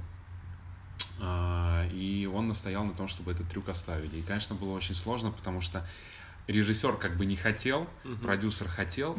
Э, Всегда режиссер в этом процессе, он как бы под продюсером, он должен как бы исполнять какие-то определенные там пожелания. То есть И, последнее и мне слово- как бы, и мне как бы, да, и была такая ситуация, что когда был тот съемочный день, и я должен был этот трюк исполнять, ко мне подошел Саша Белов и говорит, Егор, ну мы не хотим. Я говорю, ну если вы не хотите, тогда я вообще никакой данг делать не буду. Они что-то пошли посовещались, сказали, ладно, хорошо, мы тебе даем три попытки. Первую попытку, и было очень сложно, потому что, я вам открою секрет, я делал э, с трамплина. Ну, то есть я, в принципе, могу сам из-под ноги забить, но я делал с трамплина, потому что там надо было сделать такой этот спин как, ну, как бы разворот, да. сделать там три шага, плюс на тебя выпрыгивает защитник, и когда на тебя выпрыгивает защитник, это ну, очень тяжело, когда на тебя человек прыгает. А они хотели по второму плану, чтобы это красиво все было. И как бы через защитника ты типа из-под ноги. Первую попытку я не забил, вторую попытку я забил, но там что-то не сошлось по камерам. То есть или поздно защитник прыгнул, и они говорят, ну, Егор, все, у тебя третья попытка. И я прям настраивался, вот у меня были ощущения, как будто вот соревнования по легкой атлетике, да, там вот чемпионат мира, и вот сейчас взял или не взял. А больше попыток дать не могут, потому что работают рапидные камеры, они пишут гигабайты информации, все это от, плюс надо другие сцены, к другим сценам переходить. И с третьей попытки я забил, и вокруг плейбека, это где просматривают отснятый материал, ну, как вот сняли, тут же смотрят. Собралась вся наша команда, американцы, наши русские, режиссер посмотрел, он был в восторге, как бы как это получился, и он подошел, пожал мне руку, говорит, ну, Егор, честно, я был неправ, говорит, ты молодец, сам придумал, говорит, сам сделал, круто. И этот эпизод пошел в фильм, если бы, кстати, его бы не было, то там бы вообще в фильме там особо так нечем было бы мне гордиться, потому что ну, многие сцены со мной, они просто ушли, как мы там в Грузии танцевали, там танцы какие-то, да, там. У меня смешная сцена еще была, когда мы в душевой были, и там был такой момент, я выхожу, и нам- Роняешь мыло? а, нет, рас- Роняешь мыло? нет, нет, я рассказываю. То есть мы были голые, мы были полностью голые, и все, что прикрывало, нас несколько человек выходило из душевой, у меня там был диалог с грузином какой-то, мы там на тему, что тренер нас загонял. И вот так вот висело полотенце. Вот так висит и прикрывает, значит, причинное место. И я выхожу, меня снимают, значит, в этот в полный рост, все видно, за плейбеком сидят мальчишки, девчонки, гриме, гримеры, костюмеры, ну, это большая группа, у нас 100 человек съемочная группа. И я выхожу, и у меня там какой-то диалог, я говорю, режиссер заходит и говорит, Егор, все хорошо, только член, блядь. И получилось, что я просто вышел такой, как порно, А там дело в том, что когда у тебя это полотенце висит, ну, очень тяжело контролировать. Ну, представь, вот повесьте себе через плечо полотенце, и попробуйте еще идти с ним, чтобы там контролировать этот процесс в процессе съемки. Ну, такой смешной был момент. Поэтому было круто, короче. Никто не сказал сначала, да, когда ты вышел? Да, все посмотрели сначала. Нет, да, да, ну потом там все девчонки ходили, подкалывали, там, что не подкалывали, а как бы там, молодец. На кофе звали? Молодец, хорошо забил сверху. Смешно было вообще. Кстати, мы этот момент можно вырезать и поставить на превью Данк из фильма. Кстати, да. А, напишем а, Егор Климович, белорус, актер, а, мембер, как этот, а, уча- участник сборной 72 года. Показала причиндалы всей съемочной группы. Поэтому, что, что я вам могу сказать, так резюмирую вообще по движению вверх, я очень любил баскетбол и продолжаю его очень сильно любить, прям безумно. И когда вот у меня были эти там два открытых перелома, там э, близкие все все время, Егор, вот зачем тебе этот баскет, а я там все куда-то там побегать, попрыгать, сверху позабивать. Безусловно, ты задаешь себе вопрос, а для чего? Вот Да. ты так любил это дело, для чего это все у тебя происходило? Безусловно, когда вот это движение вверх случилось, у меня как-то так это все, знаете, как Все, не зря. я, я картина, понял, что да. не зря. Поэтому зря. действительно, Точка. если вы какое-то дело очень сильно любите и отдаетесь ему, то рано или поздно оно вам отплатит добром, это правда. Подкастик. Да. Не, правда, правда. А, Ну скажи, ну вот сейчас мы пойдем и заценим, как там участник сборной Слушай, 72 а, а где года. каверзные вопросы? Вы какие-то так, это про Бэт Комедиан, что-то вы хотели спросить там? Нету никаких? ну, как ты как-то так хорошо рассказываешь, нам стыдно Да. спрашивать плохие вопросы. Нет, ну на самом деле, давайте я Бэткомедиан, правда, он заслуживает немножко внимания, да. А, во-первых, он, он очень подогревал тему, связанную с родственниками. Да. Да, причем в тот момент, когда он уже ее подогревал, чтобы вы понимали, Ага, вот в. Питере, когда мы встретились на матче ВТБ, мы встретились э, с женой Кондрашина, а, с женой Саши Белова, они нас очень поблагодарили. А, Жена Кондрашина, она сказала, что ребята, спасибо вам вот за прекрасную работу, что я на самом деле плакала. Безусловно, как бы фильм им понравился. Он не оставляет даже родственников, несмотря на то, что они недовольны были как бы этим многим моментом. Сценами. Но он уже раздувал момент, который уже был решен. То есть и Володя Машков позвонил э, тогда э, вдове Кондрашина, они нормально поговорили. Уже этот конфликт уже сошел на нет, а он как бы из-за нехватки информации возмущался, как это так, не послушали там родственников и прочее.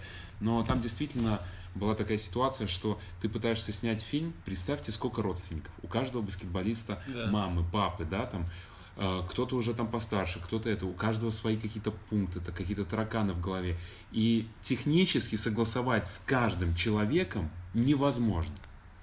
Я считаю, что э, вот остался Алжан Жармухамедов из той команды еще, да, там в здравии, а, там Иван Иванович Идешко, им безумно понравилось. Они говорят, я таких эмоций, говорит, вот не испытывал с, те- э, с того 72 года. И вот эти вещи, они стоят гораздо большего. Потом, при всем уважении, это, ну, как бы, бывшие жены, да, они как бы несут наследие, да, но это наследие, оно немножко уже как бы не совсем их. То есть это наследие там нашей страны, это, оп- опять же, там, а, было согласовано с теми баскетболистами, которые принимали там участие. В первую очередь, как бы надо было их мнению прислушиваться. Между прочим, один из родственников Кондрашина, он, допустим, там доволен был сценарием. Ну, то есть, и как? И то есть, если бы ты как бы учитывал мнение всех, то невозможно было бы. Да, Пол- понятно. Пол Лаускас, которого сделали э, антисоветчиком, ну да. не предателем, а антисоветчиком, таким, который никогда не был, он был капитан команды, ему фильм понравился. Но это же о чем-то говорит. И вот это, конечно, то, что Бэткомедиан вот это раздувал, это очень такая спорная как бы вещь. Но это не из- правильно из-за недостатка информации. То есть он показывает одну сторону, Да. но вот от тебя мы сейчас слышим другую сторону, понимаешь? То есть у людей, например, нет такой возможности, они не Б- знают. э, Были очень много к нам приходило у, у этого это единственный фильм в России за всю историю, у которого появилось. Я не говорю, что это хорошо. Там фанатеть, там почему-то, как говорится, не сотвори себе кумира. Но действительно появилось целое фанатское движение. То есть там они- у них есть отдельная группа ВКонтакте, они постоянно до сих пор какие-то там письма приходят, подарки. И сколько писем мы получили там, несколько раз я получал письма, когда пишут там девочки 13-летние, которые они там чуть ли там не пытались жизнь покончить самоубийством, и вот они настолько влюбились в этот фильм, настолько он их как бы, это реальная история, настолько он их как бы вдохновил, то есть, что дети пошли в баскетбол играть, понимаете? Поэтому Не, ну это безусловно здорово. сейчас вот на матч ВТБ в Москве, э, матч звезд, невозможно было попасть. И это Мгм. как бы благодаря этому фильму. Поэтому как бы вот эта вся история Бэткомедиана, ну как бы ему спасибо, он поднял один хайп, но он настолько как бы... Плюс он очень много катил бочек на режиссера, абсолютно не понимая, что над режиссером есть продюсер, и он многие моменты какие-то принимает Контролирует, да. решения, да. И когда он катит бочки на режиссера, не понимая, что это было продюсерское решение, например, там Мгм. касательно линии какой-то там монтажа там или еще чего-то, он не совсем как бы в теме, понимаете? Ну Вот, да, Поэтому он молодец, он талантливый парень, он делает хорошо для индустрии, для всего. Но касательно движения вверх, я бы много чего бы ему бы рассказал бы, я думаю, что он задумался. Не, ну, если честно, это да, даже, по-моему, Андрей Кириленко, э, ну, вот когда фильм только выходил, писал его, постил там у себя в Инстаграме, что это большой толчок да. баскетбола. Юрию да, Дудю опять же сделано. понравилось. Юра Да, да. Дудь сам выложил фотографию, где мы все Юрка. стоим там и сказал, Юрик. что- Юрка! сказал заебись. Он так и написал, он выложил нашу фотографию, где мы в Грузии все да, стоим, да. и написал заебись. Поэтому, ну, вот, Пэт Комедиан молодец, он делает хорошую, на самом деле, развивает нашу индустрию. Слушай, чуть-чуть от темы. Ты просто Мгм. только что сказал, что нево- невозможно, невозможно было попасть на матч звезд ВТБ.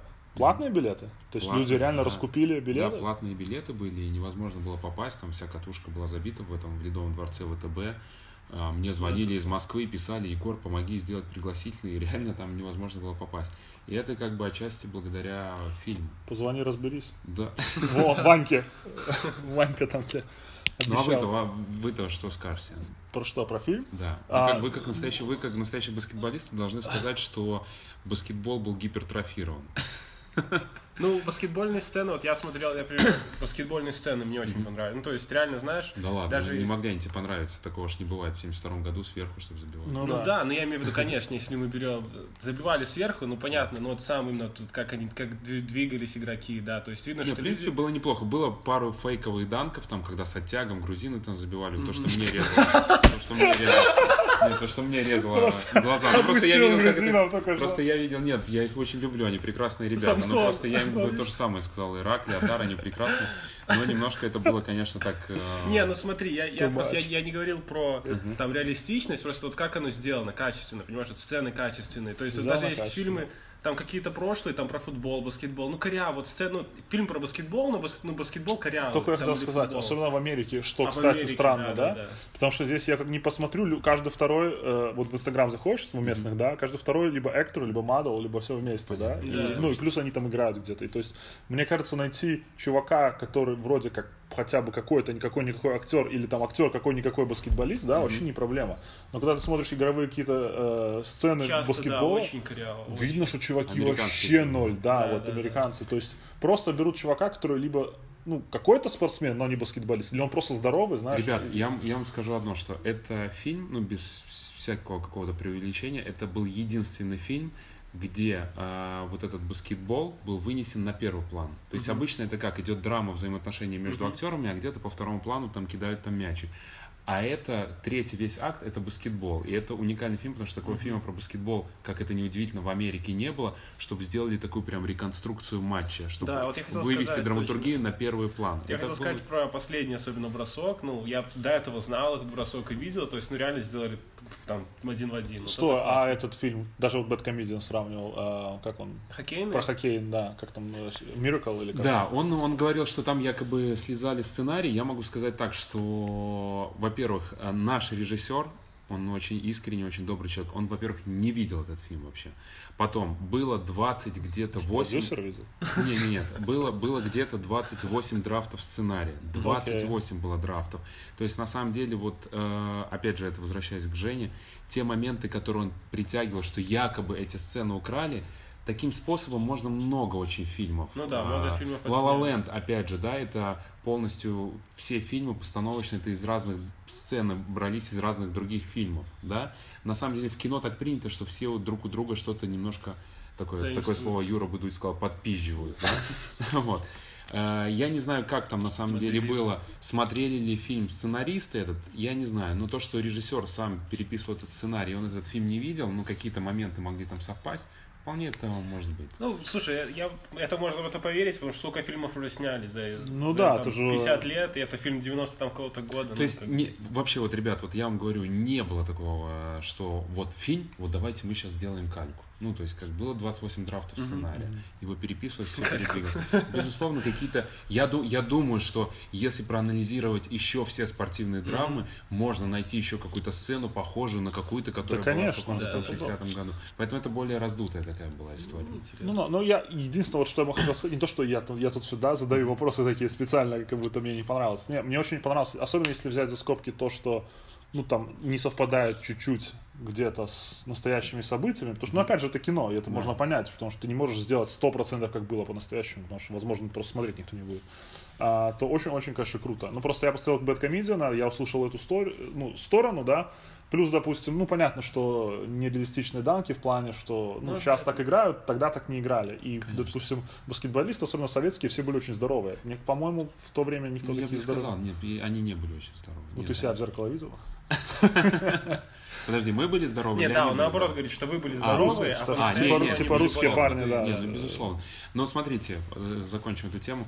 По касательно баскетбола стояла задача показать всю красоту, которая в принципе есть сегодня, да, Ну да. то есть чтобы человек пришел, увидел там, я не знаю, ребенок какой-нибудь увидел, как забивает там из-под ноги и пошел там тренироваться, да, там из-под ноги, что вот баскетболе такое есть, просто, что да. бабушка, которая Да, там да. в Кукуево никогда не видела баскетбол, она увидела, какой баскетбол может быть красивый, вот это первая задача была. И вот закончим на теме Бэткомедиана. Он критиковал, что раздвигали прокат, там, Министерство культуры там, и прочее. А, Во-первых, я считаю, что это нормально делать по отношению к нашим фильмам, потому что тот маркетинг и так агрессивно, как работают голливудские студии, ну, с ними по-другому не, ну, нельзя как бы Соперничать, конкурировать. Соперничать, да. То есть это нормально, что наши фильмы как-то так продвигаются. И то, что там были спрогнозированы, что вот он сейчас побьет «Аватар», мне накануне выхода фильма лично позвонил продюсер Леонид Эмильевич Верещагин, который говорит, Егор, ну ты там в интернете, ты там все там знаешь как, вот какое твое ощущение, пойдут? Все волновались, пойдут на баскетбол или нет, потому что баскетбол вообще как бы не наш вид Ну спорта. да. И никто не мог предположить, что будут такие кассовые сборы. И это был, вышел такой первый фильм, на который люди пошли по два, по три раза. Потому что действительно вот этот матч, я сам его смотрел, было ощущение, как будто ты прямую трансляцию смотришь. Ты точно знаешь, как он закончится, но вот в процессе значит, просмотра складывается это настолько выстроено, накладывается на драматургия, что ты не можешь понять вообще, может действительно наш сейчас проиграет. Был смешной эпизод, я пришел со всей семьей в кинотеатр Беларусь в Минске, и, и я уже смотрел фильм к тому моменту раз пятый, наверное, ну, привел семью по- посмотреть. Я- Ну, вы посмотрите, а я Да, вас снаружи да. подожду. а я уже в этот момент, ты уже, есть такой, такая фишка у режиссеров, ты уже начинаешь смотреть на реакцию зрителей, как они, в какой- вот я свои фильмы там документальные показываю, ты иногда в зале уже, зная, там есть монтаж, смотришь на реакцию, работает, не работает, Да, угадал с точки зрения психологии, как будет человек реагировать или нет. И я пове- повернулся и видел, что какой-то мужик пришел, значит, с бутылкой коньяка. С бутылкой коньяка. И с рюмочкой. И он сидел, э, ряд третий, кинотеатр Беларусь, Минск, и он сидит и наливает одну рюмку, там, вторую, третью. И он, я увидел, он так грамотно вот ровно эти пол-литра растянул Ну, на, на два часа вот этих вот. И вот этот финальный бросок, значит, и я поворачиваюсь, и я смотрю, он так перед финальным броском доливает последние 50 грамм и держит. И летит мяч вот замедленно. Летит, летит, летит, летит. И он залетает в кольцо, и он так, так пот так с лба стирает, такой, фу! Типа, ну снова мы выиграли, и это было вообще. Я, и в тот момент я понял, что ну, фильм получился. Зашло, зашло. Кстати, а, это один из, ну как сказать, это нормально. У нас ходит так смотреть кино. Я помню свои студенческие годы. А, ну что-то греха таить, мы тоже с пивом ходили. Ну, типа, это нормально было. да, типа, без, без пива, ну, как бы неинтересно даже иногда смотреть. Но я помню, вот, э, помните этот Пиво фильм? неинтересно А смотреть. с девушкой, когда ходил, пиво брал, нет? Конечно. Конечно. Себе полторашку, Она ей полторашку.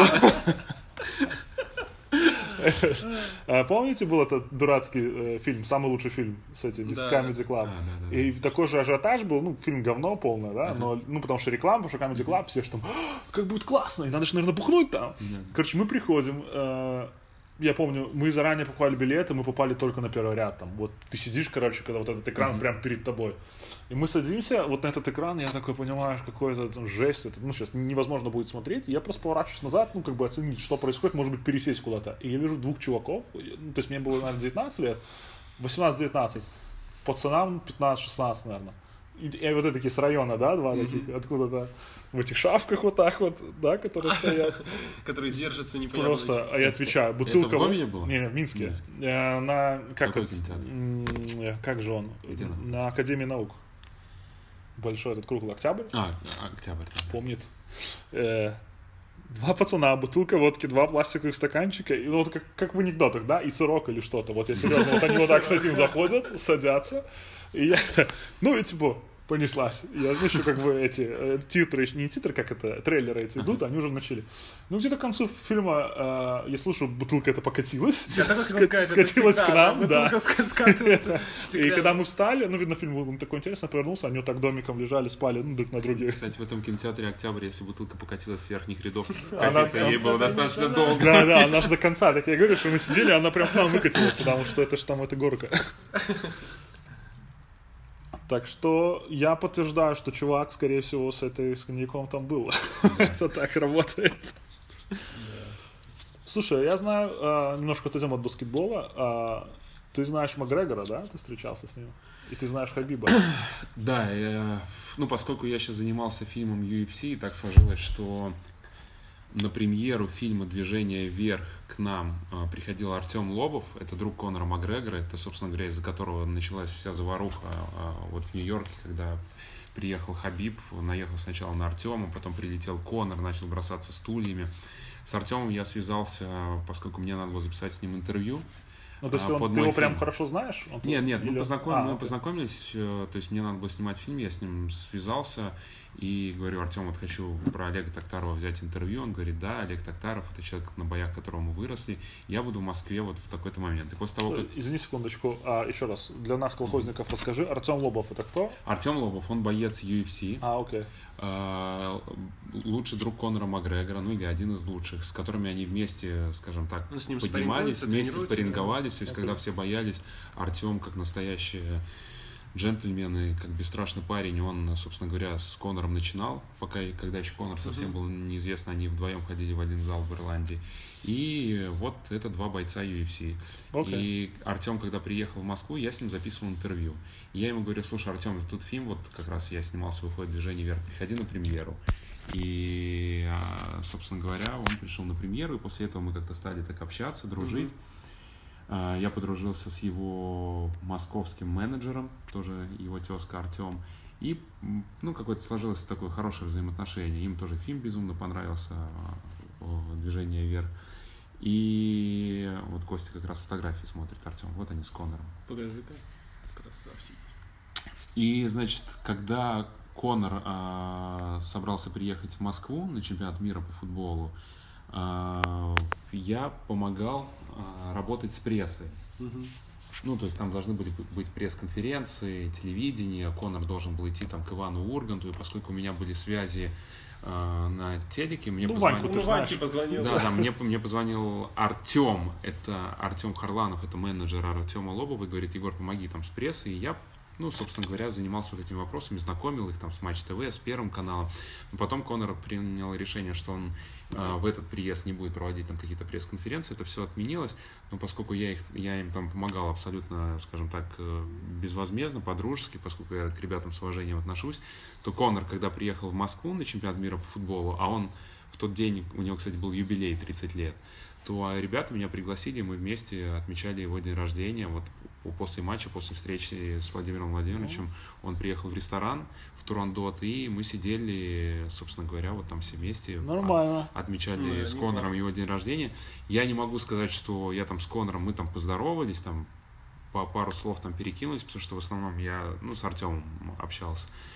А, Но могу в свою очередь сказать, что Конор а, в жизни очень приятный, очень интеллигентный человек, абсолютно не тот, которого вы видите его где-то там, допустим, там на экране. То есть это он- образ, ну, да? это да, шоу, очень да. образ. Мы, кстати, он тогда приехал со своим менеджером Оди Атар, который живет, кстати, в Лос-Анджелесе. Мы до сих пор, кстати, с ним общаемся, переписываемся.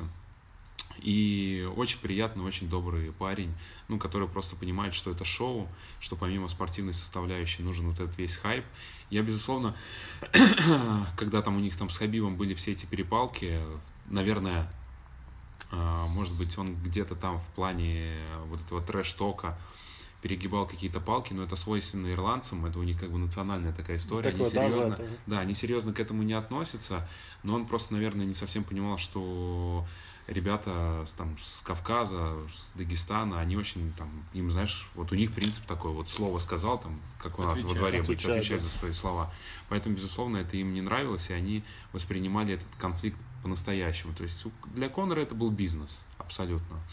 И потом получилась такая ситуация, что после победы а, я, я болел за я болел за Конора. Ну, не, не то, что я там, наверное, в первую очередь, потому что я был знаком с ним лично. То есть Хабиб тоже талантливый парень, а, безусловно, боец, ну, как бы это каждому свое там.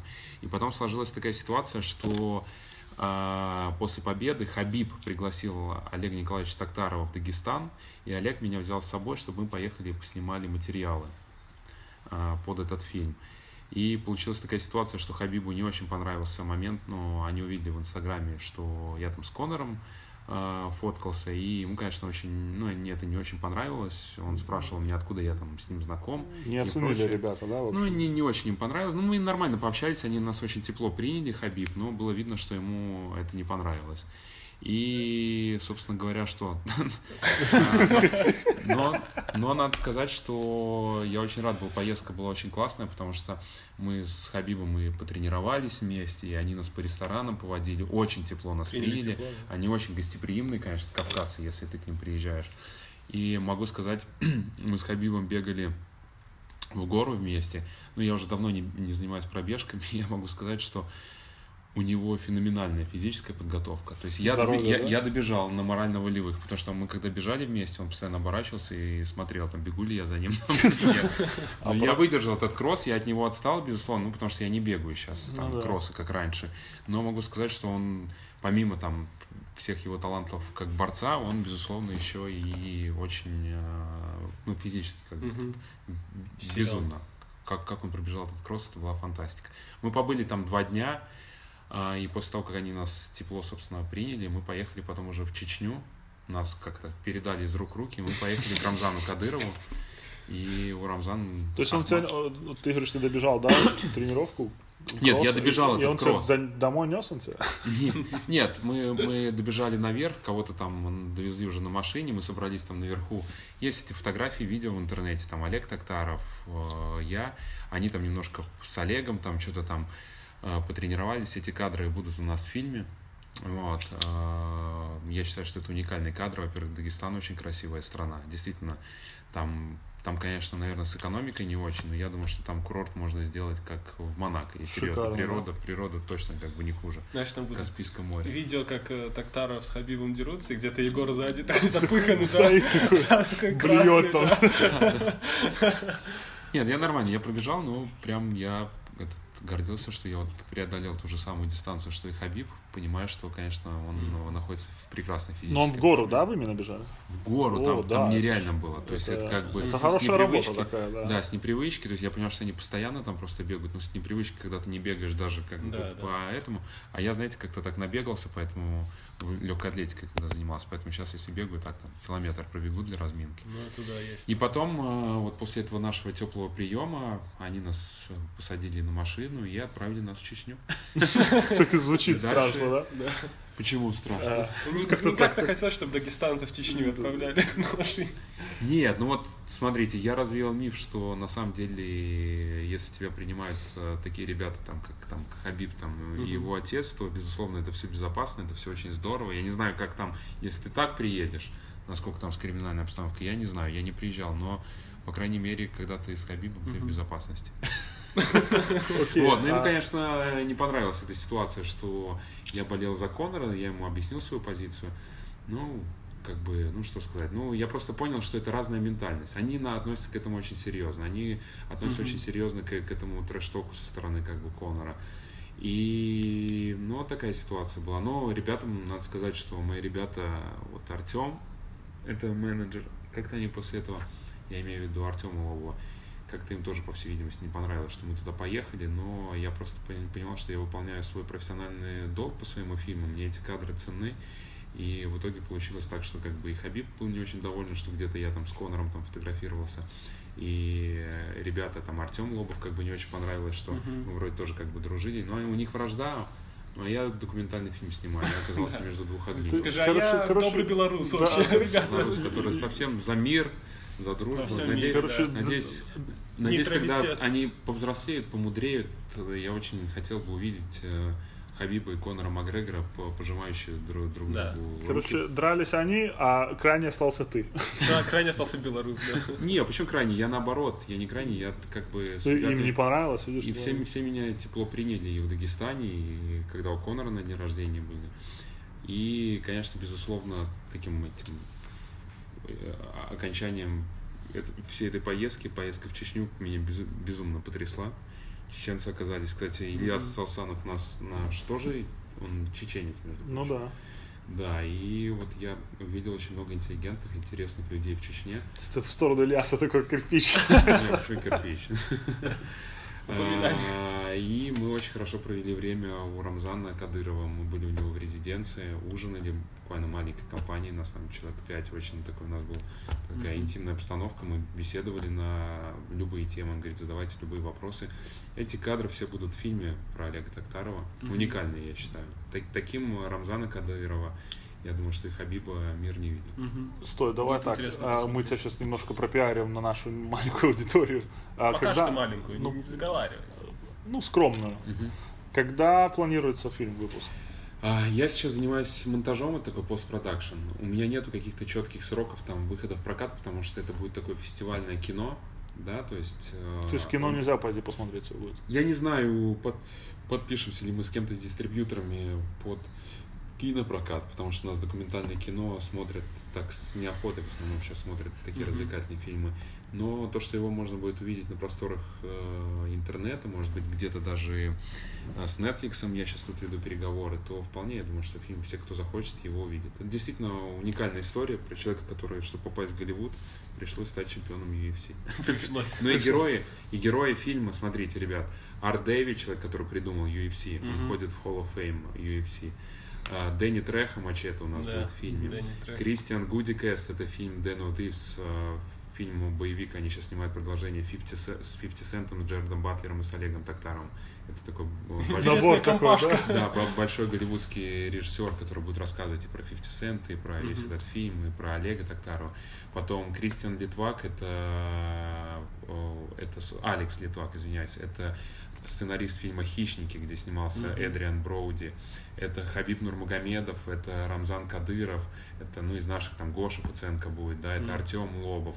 Поэтому, ну, герои как бы фантастические, да, то есть и вот все они расскажут одну историю Олега Токтарова. Я думаю, что это получится очень такое серьезное кино, которое Ну да, да, ин- интересно. расскажет о том, как UFC формировалась. Даже вот я не фанат вообще этого спорта Да, ни разу. Я бы посмотрел, ну, хотя бы просто, чё, как. Получим пригласительную Поэтому, ссылку. поэтому проанонсируем, как будет готов, проанонсируем. Хорошо. А, как, кстати, Дэнни Треха? А, слушайте, Дэнни Треха, мне кажется, он такой человек, а, такая машина по зарабатыванию денег. То есть, когда я с ним записывал интервью, вокруг него было там два менеджера, и когда он с нами очень мило общался, и было видно, что он не понимает, куда он сейчас поедет, э, Дальше, то ли да? ресторан открывать, то ли в кино сниматься, то ли ему там на презентацию там Рамс, то ли еще куда-то. То есть видно, что он такой 70 лет, очень активный человек, такой бизнесмен, вокруг него целая команда, которая через его зарабатывает денег. В Лос-Анджелесе вот открыли и пончики, и Да. Да, я только хотел сказать, я видел эти... Да, да, вот я в этом ресторане, в этом, в этом ресторане э, э, в Голливуде мы записывали, собственно говоря, с ним интервью. каком? В- в- В Так, Голливуде. в так, как Нет, такочная- нет, в пончики, в, пончики. до- в донатсах. в Оно донатсах. розовое, да, Донатс, такое? Пон- розовое. пон- поночь. Розовое Да, да, донатс. да, я видел. Вот там мы записывали с ним интервью. Прикол. а, И удивительно было, что он передавал привет, говорит, ой, вы из России приехали, передайте обязательно привет Андрону Кончаловскому, ну вы все знаете Андрона Кончаловского, который снимал поезд «Беглец», «Танго и Кэш», а, «Одиссей» здесь в Голливуде фильмы, многие другие, это может быть даже не главное, я голливудский, наверное, назвал, наш э, такой философ и режиссер Андрон Кончаловский, и именно он открыл Дэнни Трех, он, именно он первый его снимал у себя в кино, поэтому вот он говорил вот. обязательно Андрону, если вы его увидите в Москве, передайте ему привет. Кстати, я помню, этот Трехо, он же по-настоящему в тюрьме сидел, и там за... Это парень, который в Да, он 12 лет, у него было два дяди. Один был плохой Мастер, дядя, а да. второй был хороший дядя. И он последовал примеру плохому дяде. Он в 8 лет попробовал травку, а в 12 Да, лет да. попробовал героин. Я помню просто, как он попал в кино, он, по-моему, где-то был в массовке, его заметили за его внешности. И Андрон потом... Кончаловский его заметил. Да-да-да, и он потом говорит, слушай, нужно сделать сцену, ну, типа вот сценарий, как ты ограбляешь, ну, Грабишь, грабишь, этот э, магазин или заправку что-то, или да. да. И он такой говорит, ну я вон сграбил пять лет назад. Да, А, или, он- сделал, он как там говорит, он зашел, кого-то дробовиком ударил, там где-то выстрелил, что-то поорал, и ему потом режиссер говорит, как ты так классно сделал? Он говорит, ну у меня опыт был пять лет назад, я отсидел только четыре за это. Да, я, читал, что типа, да, все, все то же самое, только он сказал, что вы мне написали, говорит, кто так банк грабит, типа, или там магазин, говорит, надо вот так, короче, зашел там кому-то дал этим, да, дробовиком, типа. Да, поэтому вот так вот все не случайно. Опять, да, закрылся, круг, круг закрылся. всё. Да, замкнулся. все к треха. А, ну и что, сколько ты планируешь у нас тут, в наших ВЛях, У нас в наших валах. в и валах быть? Профессия кинематографиста подразумевает то, что ты, как говорится, это постоянно ездишь, путешествуешь, гастролируешь. Но сейчас, в общем, я, я думаю, что буду здесь достаточно долго, мне кажется. Да? Ну, пока, фи- пока фильм не закончу, потом я бы какое-то время бы здесь пожил, я подумал, что почему вот я 10 лет там а, в России пожил, посмотрел, как Мгм. почему бы сейчас в Америку не попутешествовать, не посмотреть, как здесь жить. В общем, есть шанс, что мы организуем белорусскую пятерку и пойдем местных наказывать. Конечно, да. Есть? Может быть, радиостанцию белорусскую. Доказывать? Ну что, мы сейчас, кстати, вот пойдем Пойдем раз проверим этих движения вверх актерщик. Да. Играют они на, тут. на, Да, мы на сейчас, местных мы сейчас собираемся в LA Fitness э, поиграть в баскетбол. А, И, ну что сказать, посмотрим на людей, которые, кстати, здесь в тренажерный зал, в сауну ходят в одежде. Вы вот знаете, что вот тут странно, здесь есть такой этот, э, как это называется, пред, э, warm-up такой, э, значит, ты одеваешься и идешь в сауну, чтобы разогреться перед тренажерным залом. И там реально сидят да, я такое там реально сидят люди с мобильным телефоном, в наушниках битс, в майках, в шортах, в кроссовках, в носках, с сумками и разогреваются перед... Просто- Отличный способ разог- э, Да, разогреться. кстати. Пять минут посидел. Я помню, кстати, ты его знаешь. Мы по-другому Э, разогревались, Ты ну помнишь, ладно. Андрей Лазаридзе. А, Мы играли когда в одной команде, у нас были утренние тренировки вот в Дубле Минска. И, а, ну, зимой бывали в Минске холодные. И мы приходим на тренировку, и я не помню, то ли он замерз, то ли что. Я захожу, э, ну, там, тренировка в 8 утра, там, 7.50 я захожу в раздевалку, Андрей в душе. Я такой, а, типа, что происходит? Он такой, блин, так замерз, типа, вот сейчас в душ, типа, погреться. Я такой, ну окей. Потом выходит в зал такой, блин, так я уже размят, типа, не надо разми- разминаться, типа, уже все, я готов. Говорит, я все время буду так делать. Я, наверное, пару недель ходил в душ перед тренировкой в горячий, типа, чтобы не разминаться. Но потом что-то отказался от этой идеи. Видимо, не самый лучший способ. Потому что в сауну надо. не У нас не было сауны. У нас была в комплексе сауна, но это было раз в неделю, поэтому как бы тут... Ну, то есть вот в этот день он не разминался. Да, у нас восстановительная была сауна. Кстати, еще вопрос тебе а, про местный баскетбол. Ты к нам ходил на одну игру. Да. Ну как? Как тебе понравилось? Слушайте, мне очень Что, понравилось. Я сейчас просто чуть перебью тебя. Э, Меня интересует, мы тут, конечно, иногда рассказываем, я тут травлю свои истории, какой я тренер и так далее, а, но я уже очень давно здесь, я привык к этому баскетболу, я уже забыл, как у нас там, ну, грубо говоря, да. Я особо европейский баскетбол не смотрю, ну, только Евролигу там, да, иногда. То есть, допустим, ну понятно, ни чемпионат Беларуси, ни там ВТБ тем более, ну я вообще не вижу. И мне очень сложно э, уже сейчас сравнивать. И мне интересно вот твой взгляд, вот наш свежий, да, вот ты приехал, увидел этот уровень. Я знаю, что это не самый высокий уровень, я уже это про это, в принципе, говорил, но мне интересно вот, вот твое впечатление от той игры, одной, которую ты видел. Кстати, игра была не самая плохая, кстати, я даже сказал, Нет, ты была удачно классная. сходил, да, потому что... Там до конца было непонятно, клатч был такой, и на самом деле вы там вытянули этот матч просто на последних секундах. Клатч и бросок был. Ну да, там выиграли очко, по да, или два? Что-то такое. Тренер. Да, да. Это не я. Нет, ну если, что сказать по уровню, в, первую очередь я вижу, что ребята, вот, которые играют в колледже, абсолютно все в основном с техникой, все, мне кажется, у всех бросок поставлен очень хорошо. Ну, в основном. Может быть, не у всех, но, в принципе, в среднем, если так как бы взять, то мне кажется, опять же, с чем мы сравниваем? Ну, то есть, если мы сравниваем с тем, Ну, что... смотри, вот им, а, вот как раз, особенно команда, которая у нас, им 18-20 лет всем. Да. А, как бы, ну, грубо говоря, у нас вот Студенты студенты первый, второй курс, либо же там 11 класс, пацаны, можно даже туда приписать, да, вот примерно вот этот уровень. Вот как ты себя помнишь, ты пришел в баскетбол в 18 лет? Мне кажется, что, во-первых, он быстрее, Ну, сто процентов, Он да. быстрее, это раз, да, то есть, в принципе, то есть через середину мяч быстрее переходит от а, обороны в атаку.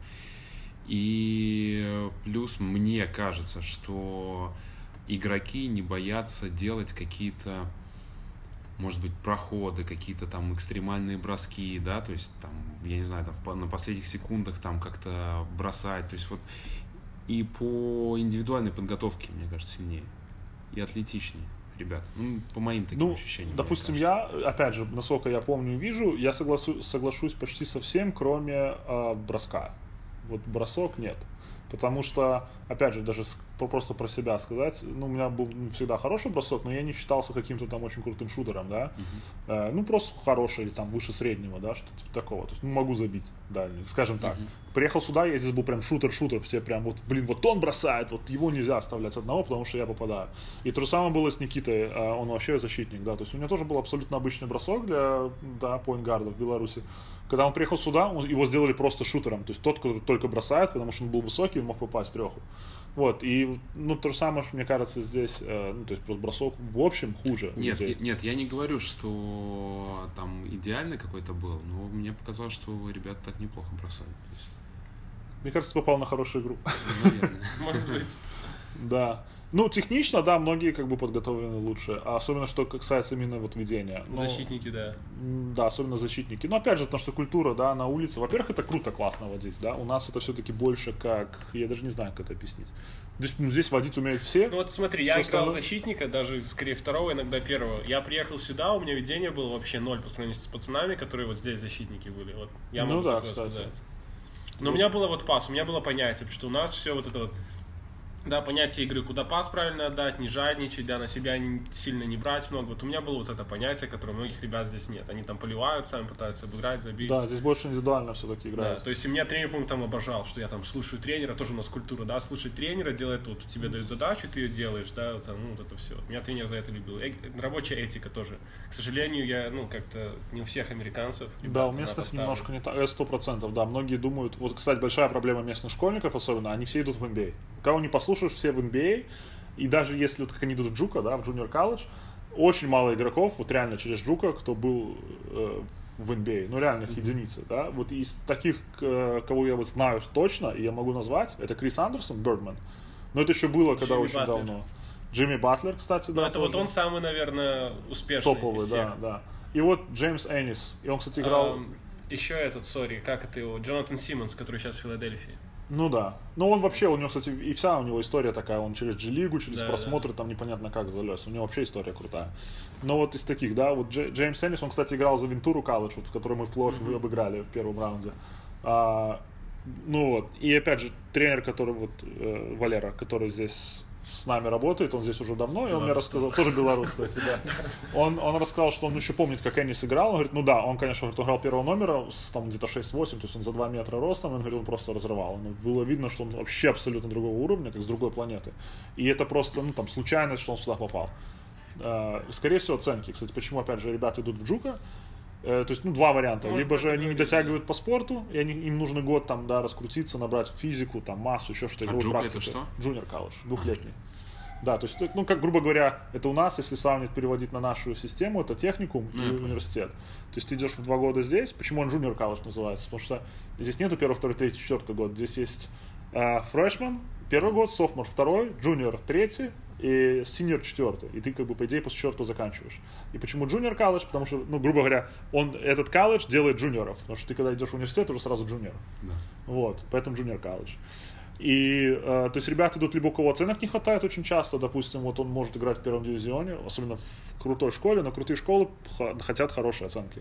То есть, Ну, у меня сестра так, она отучилась два года в колледже, потом пошла в Истер Мичиган Университет еще Ну. два, два года на бакалавр. ну да, вот так это и работает. А единственное, что я все долго не мог понять разницу колледж и университет, и, в принципе, э, ну, как бы чаще, конечно, колледж, колледж называют вот двухлетний, но очень часто это может быть четырехлетний университет, тоже Я колледж. тебе могу рассказать разницу. Разница в том, что университет дает мастерс дегри, Колледж только 4 года. а колледж только бакалавр. Окей. Ну, я к тому, что вот есть двухлетний колледж, а есть четырехлетний колледж. Я не мог понять, почему. Но это вот высшая степень. То есть Ну да. доктор или мастерс это универ- и университет. Это университет, да. или университет. Ну, ну вот, вот и разобрались.